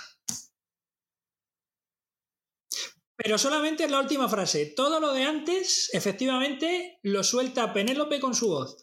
Pero justo la última Ojo con frase. los spoilers. No he dicho nada. Vale. He dicho que solo la última frase está dicha con la voz de Lady que ahora que volvéis a los Bridgerton, eh, eh, ¿no es un poco mm, eh, la, la, vecina cotilla esta o como era de aquello de la serie aquella? Gossiker. ¿No es un poco así también la periodista esta que lo va narrando todo? Sí. Sí, sí, sí, sí. Sí, sí, efectivamente. Gossip Girl es más antigua, ¿no? Sí. Bueno, dependiendo. En cuanto a series, sí. En cuanto a época. La serie sí. Claro, la serie sí. ¿eh? No, en cuanto a época no. En cuanto a la publicación de los libros. es a lo que voy yo.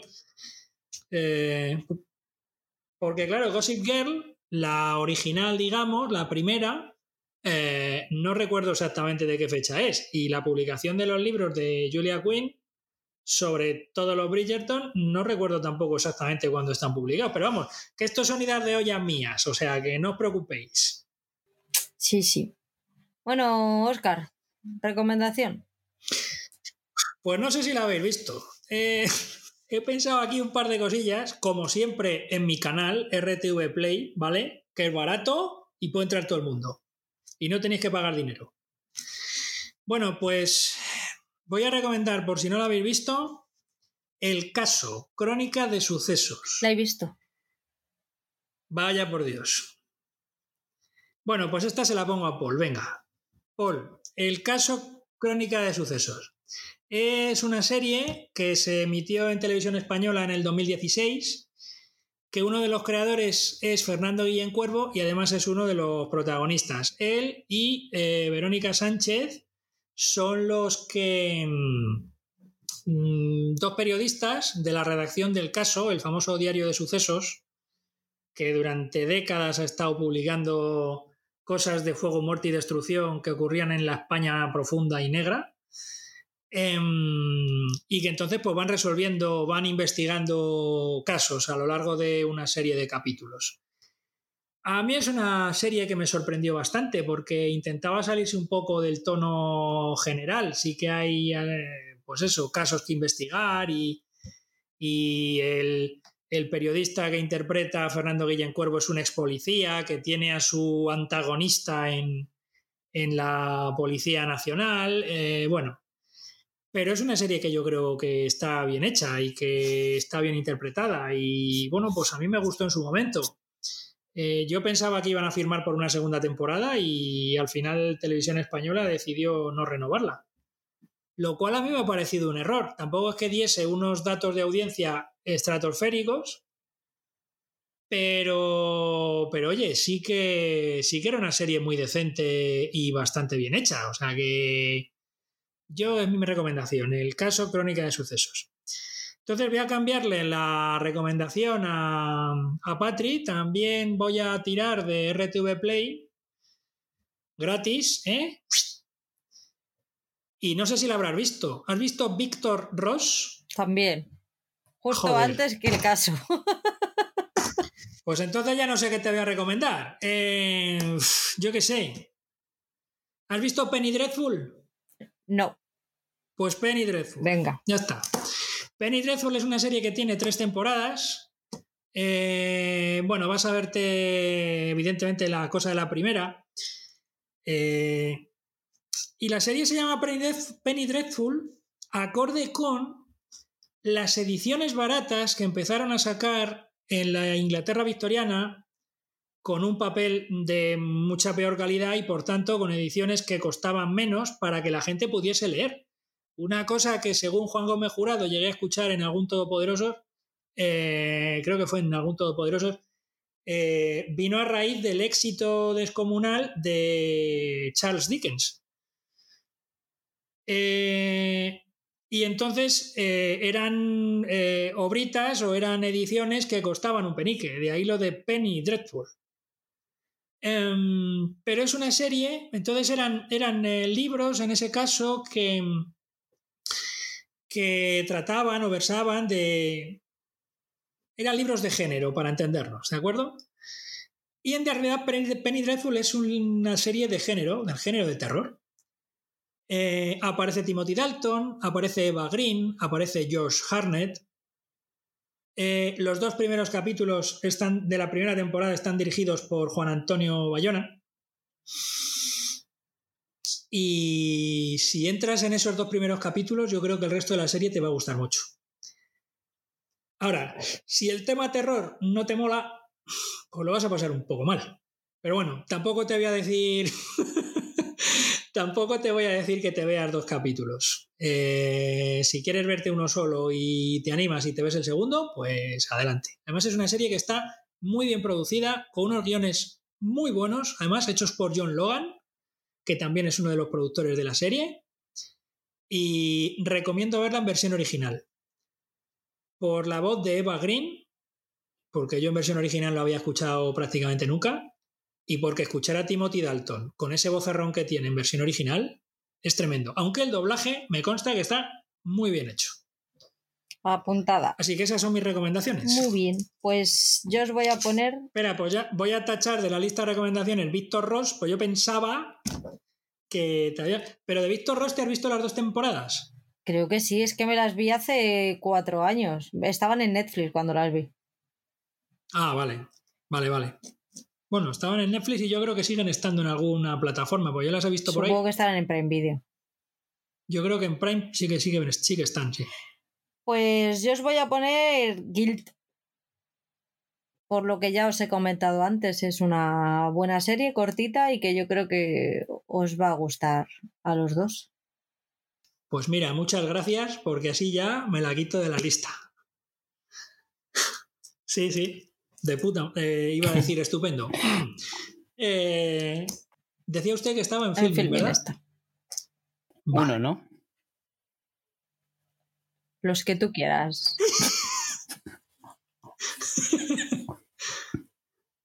Porque si te digo Yo que no, te mismo- digo que dos, vas a hacer lo que te salga el Pepe. A ver, yo os digo, os, mira, os decía antes que, que las- los puteos ya demasiado puteo, ya ver uno una castaña, ¿no? Que ver dos ya es una tortura, no es un puteo. y en las recomendaciones, si la recomendación es buena, Sí. si ves uno y te gusta, al final vas a acabar viendo todos. Es lo que pienso, ¿eh? Yo por eso, yo ya, por eso por digo ejemplo, que Eh, recomendaciones. Mm, ahora que, me, que, que- que se me viene a la cabeza, Newa, eh, Malaca. Yo Newa la sigo viendo, la voy a acabar de ver. Malaca, voy a acabarla de ver.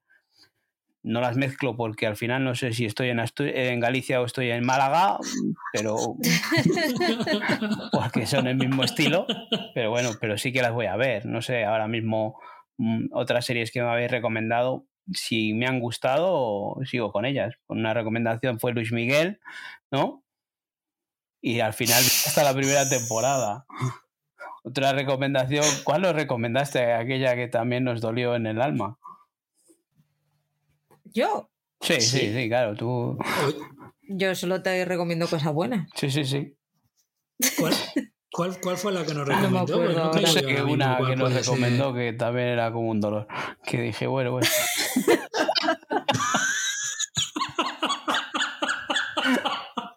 ¡Ah! La edad de oro. La edad dorada. La edad dorada, por favor, me- por favor, que eso es un dolor. Eso solo es un dolor para ti, para el resto de la humanidad no. me vi uno y dije, vale, está muy bien. Por los Bridgerton tiro porque me parece un poco más castaña eh, en ese aspecto, pero la Es otra que, es, es que manda huevos. O sea, con los Bridgerton sí, porque es una castaña, pero la edad dorada, que es buenísima, pues esa paso. Luego también depende de- del género. Te quiero decir, yo, por ejemplo, la Edad Dorada, pues mm, la veíamos aquí en casa, pero vamos, quien realmente la estaba viendo era, era la corresponsal. Entonces, eh, yo sí que echaba de vez en cuando miradas, pero sí tengo, a ver, tengo que reconocer que está bien hecha, bien interpretada, eh, se ve dinero, eh, porque tema vestuario, tema. Bueno, el tema CGI ya lo hablamos en su momento, que yo creo que teníamos que tirar más al, al, al mate painting y, al, y a los cristales pintados, como hacía antaño Emilio Ruiz y compañía, que, que al CGI, que se nota más. Venga, que nos vamos, que esa ya está más que comentada. que llevamos tres horas diez. Perdona, perdona, ha habido momentos de cuatro horas. Y hoy que he hecho pis antes de que empezáramos la grabación, joder, pues, Hoy que está cómodo. hoy que estoy cómodo, hombre, no me vas a dejar solo con tres horas. Pues ya vamos a comentar a... Que tiene mono. Oye, que se, que se puede ver de Batman en HBO y esas cosas. Sí, sí, pero a ver de dónde saco yo tres horas para ver tres horas de película. Pues a verla en partes. Ya lo tengo claro. Un día media, hora y media y el otro día otra hora y media. A tomar por saco. Chimpún. Ya está. Bueno, pues vamos con los comentarios de los escuchantes a ver qué nos escribieron en el anterior quincenal, Paul. Vale, pues lo primero, pues daros las gracias por, por llegar hasta aquí y lo segundo, por eso, la, la gente que nos deja esos comentarios y, y nos da esos corazoncitos y esas cinco estrellas en, en Apple Podcast, pues muchas gracias y que es un placer que, que sigáis aquí con nosotros y disfrutando, que disfrutéis con, con lo que vamos comentando. Bueno, pues el primer comentario nos le deja Franz 2019 y dice, estupendos como siempre amigos, listado necesario para ir rematando series empezadas. Acabé Minx y, y, curiosa, pero sin más. Con The Fly Attendant me quedé en los primeros y no entré en la historia porque la Coco me estresaba. Pero después de oíros, igual retorno. Ya veré. Eh, de, Dropout me pasa como a Patri. Me recordaba a quién es Ana, así que la dejé en el primero. Con Caballero Luna ya sabéis, al día no, al minuto, para no perder comba. Roar, como tú has dicho, algunos capítulos son verdaderas joyitas, sutiles y completitos. Y sí, con separación quedé en shock con el cierre. Hay que darle hasta el final, pero reconozco que no es para todos los públicos. En fin, ahora estoy con la primera de, de Guild, eh, que me está molando mucho. Y ojo que llega mayo florido y nos habéis dejado deberes. Por cierto, por cierto, tela el puteo. Lo de Sergio Ramos vale por tres puteos a Paul. Muchas gracias por vuestra mención, como siempre, y vuestro cariño. Sois los más grandes. Besazos para el equipo y que no pare. Y postdata dice, sorry por la extensión, pero es que me lo dejáis en palomero para, mate, para mate con tantas series. Es la primera vez que escucho esa expresión, ¿Sí? pero la quiero para mí. Palomero para mate. Tela al puteo, Paul. Muchas gracias, Franz. Yo ya, ya, te he dicho que me alegro mucho de haber acertado.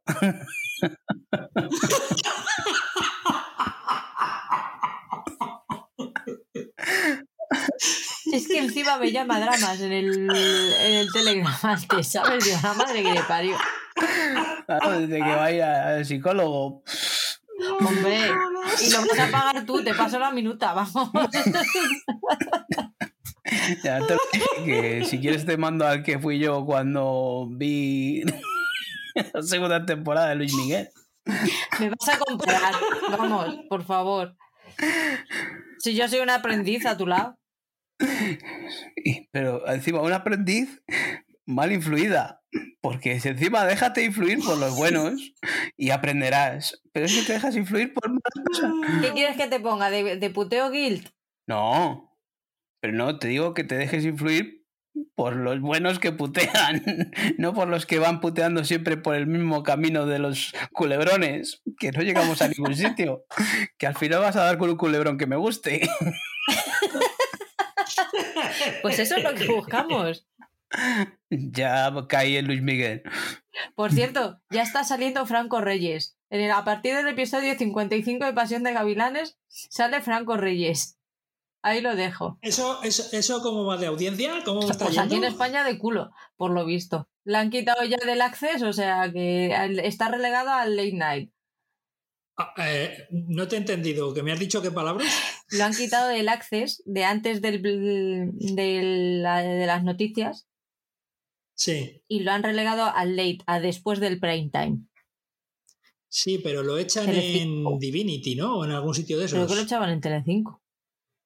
Sí, sí, en Telecinco lo estaban echando, pero eh, yo he visto Pasión de Gavilanes que lo estaban echando, si no lo han quitado, en algún canal de Mediaset, en el Divinity o en el Factoría. Yo hace poco lo he visto en Telecinco y he dicho, hostia, ¿y esto qué es? Yo, Pasión de Gavilanes, pero yo pensé que sí estaba ahí eso, pero sí, ya era por la noche, ya...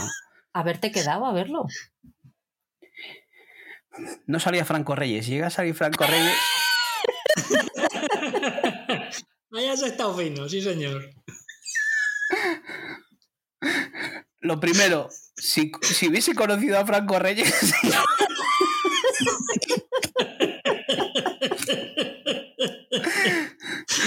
Pues eso, pues eso ya sabes, al que le llamen Franco. Es que yo solo conozco a uno y es el amado dictador. No conozco a más.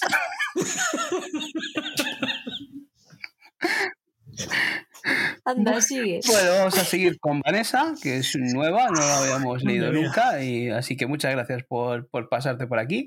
Dice, me encanta su programa. Hace como seis meses que los empecé a escuchar. Son tan distendidos, me causan cuando se tientan y se ríen 20 minutos. Además de sus recomendaciones, abrazos desde Argentina. ¿Ves? Luego, ¿quién nos escucha? Oh, Dios mío. Ya decía yo. Mira, Era una per- ya decía yo, era una persona que nos estaba tratando con un gusto exquisito. Ahí Pues está. Vanessa, nosotros también le deseamos mucha felicidad y que nos siga escuchando por muchos años. Muchas gracias eso por escucharnos desde tan lejos, desde el otro lado del charco y, y dejarnos este comentario. Y también que deberemos tener en cuenta cuando utilicemos el término coger. Por si acaso. De aquí a que nos escriba Chris Hemsworth desde, desde Australia, queda esto. Es que eres muy bobo. El aus-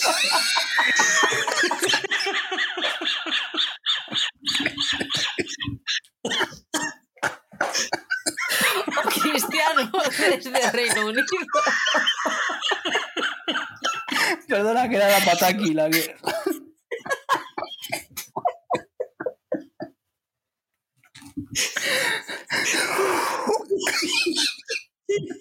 Joder, macho, qué tarde. Bueno, vamos a seguir con, nuestra Patricia G. Acosta, que dice: Hola chicos, genial como siempre. Hoy hice maratón de podcast con vosotros. Minx me ha encantado. Separación para mí, de momento, la mejor serie de lo que llevamos del 2022. The Fly Attendant la empecé esta noche porque no me había acordado de ella. Heart Stoppers, Stoppers, fascinante, pero demasiado empalagosa para mi gusto. Caballero Luna me ha gustado mucho y al loro con el puteo de Paul te has pasado. ¡Qué barbaridad! Ni que pague. Ni que me paguen lo veo. ¡Qué fuerte! Abrazos, compis. Es exagerado, que no es para tanto. Sí lo es. Pues nada, muchas gracias Patricia por, por dejarnos el comentario. Y, y que no es para tanto, hombre. Yo te animo a que lo veas, de verdad, Patricia. Ponte a ver. Si te has visto a Georgina, te has visto. Joder, si es que te has comido cosas que. terrible. Échale un ojo a, al, de Cristian, al de Sergio Ramos. Dale una oportunidad al pobre. A partir de ahora, el dinero del apoyo de Evox va a ir para mi psicólogo.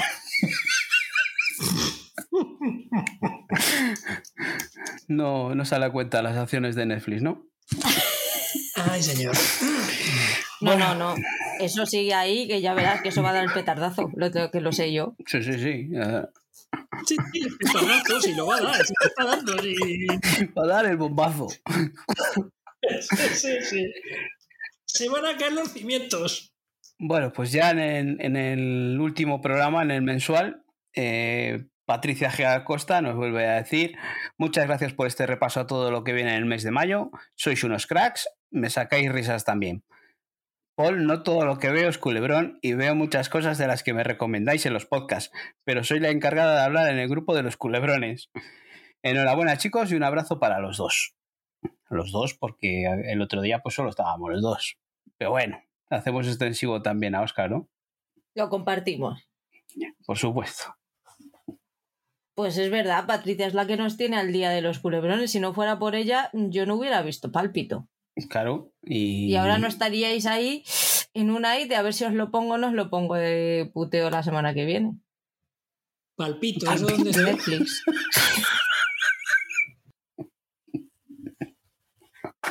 Madre mía. Tenemos la tontería bien arriba, ¿eh? Ten cuidado que ya sabes que esto de los puteos, la que se lo juega eres tú. Luego, el psiquiatra luego dice Yo ya, que... yo ya, yo ya no tengo nada que perder. ¿Ya tienes hora semanal o qué? Bueno, espérate que todavía lo hago diario. Bueno, pues France 2019 nos vuelve a decir genial repaso a lo que se nos viene en los meses venideros. Vamos a enloquecer fijo. Apunto las novedades y muchas gracias por hacernos la vida más entretenida y sacarnos unas carcajadas con las salidas de Patri. Eres lo más grande, amiga. En tu equipo totalmente. Animaos con This is England, que mola mucho. Y continuad con Brasic, si os quedan vidas de crédito. Besazo grande para todos y que no pare. Muchas gracias, Fran. Se me va la olla. De verdad no lo hago a posta. Esto no está preparado. Me sale solo. Sí, sí, una cosa es las ideas de olla que, que tienes, pero es que verlo ver cuando se altera y eso también tiene su mérito, ¿eh? Oh, joder, o sea, empieza a echar la vena. Pues nada, Franz, muchas gracias por, volver a comentarnos mm, todos los programas que estás ahí. Eh, os recordamos que a ella la podéis escuchar también en, en un podcast en el que colabora eh, Frecuencia Global.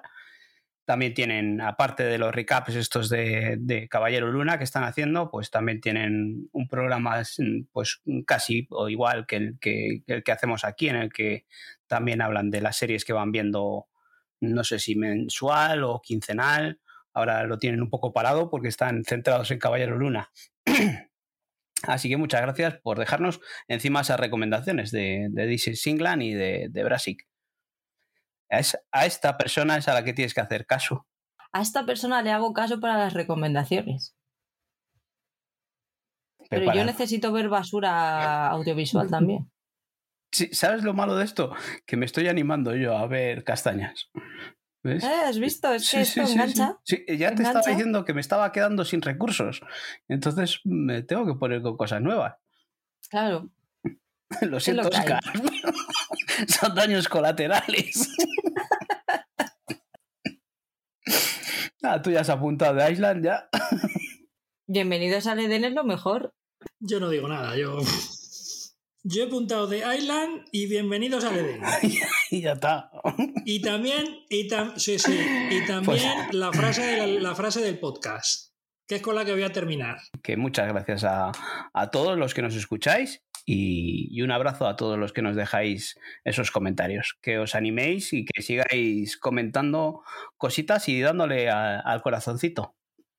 Muchas gracias por llegar hasta aquí, porque aguantarnos durante tres horitas tela. Y como nunca es suficiente, os esperamos en el siguiente, ¿no? Pues sí esperemos que se lo pasen igual que, nosotros mientras grabamos, que, ellos también lo disfruten. Pues eso, muchas gracias a todos los que nos escucháis y bueno, pónganse ustedes en contacto con nosotros, por favor. Necesitamos saber que hay alguien ahí. Lo necesitamos. Pues como no puedo ya más con la curiosidad de cuál es la frase del programa según Oscar, por favor Oscar, despide. La frase maravillosa. Pepa, vamos para la fiesta. Hasta la semana que viene. Adiós. Adiós.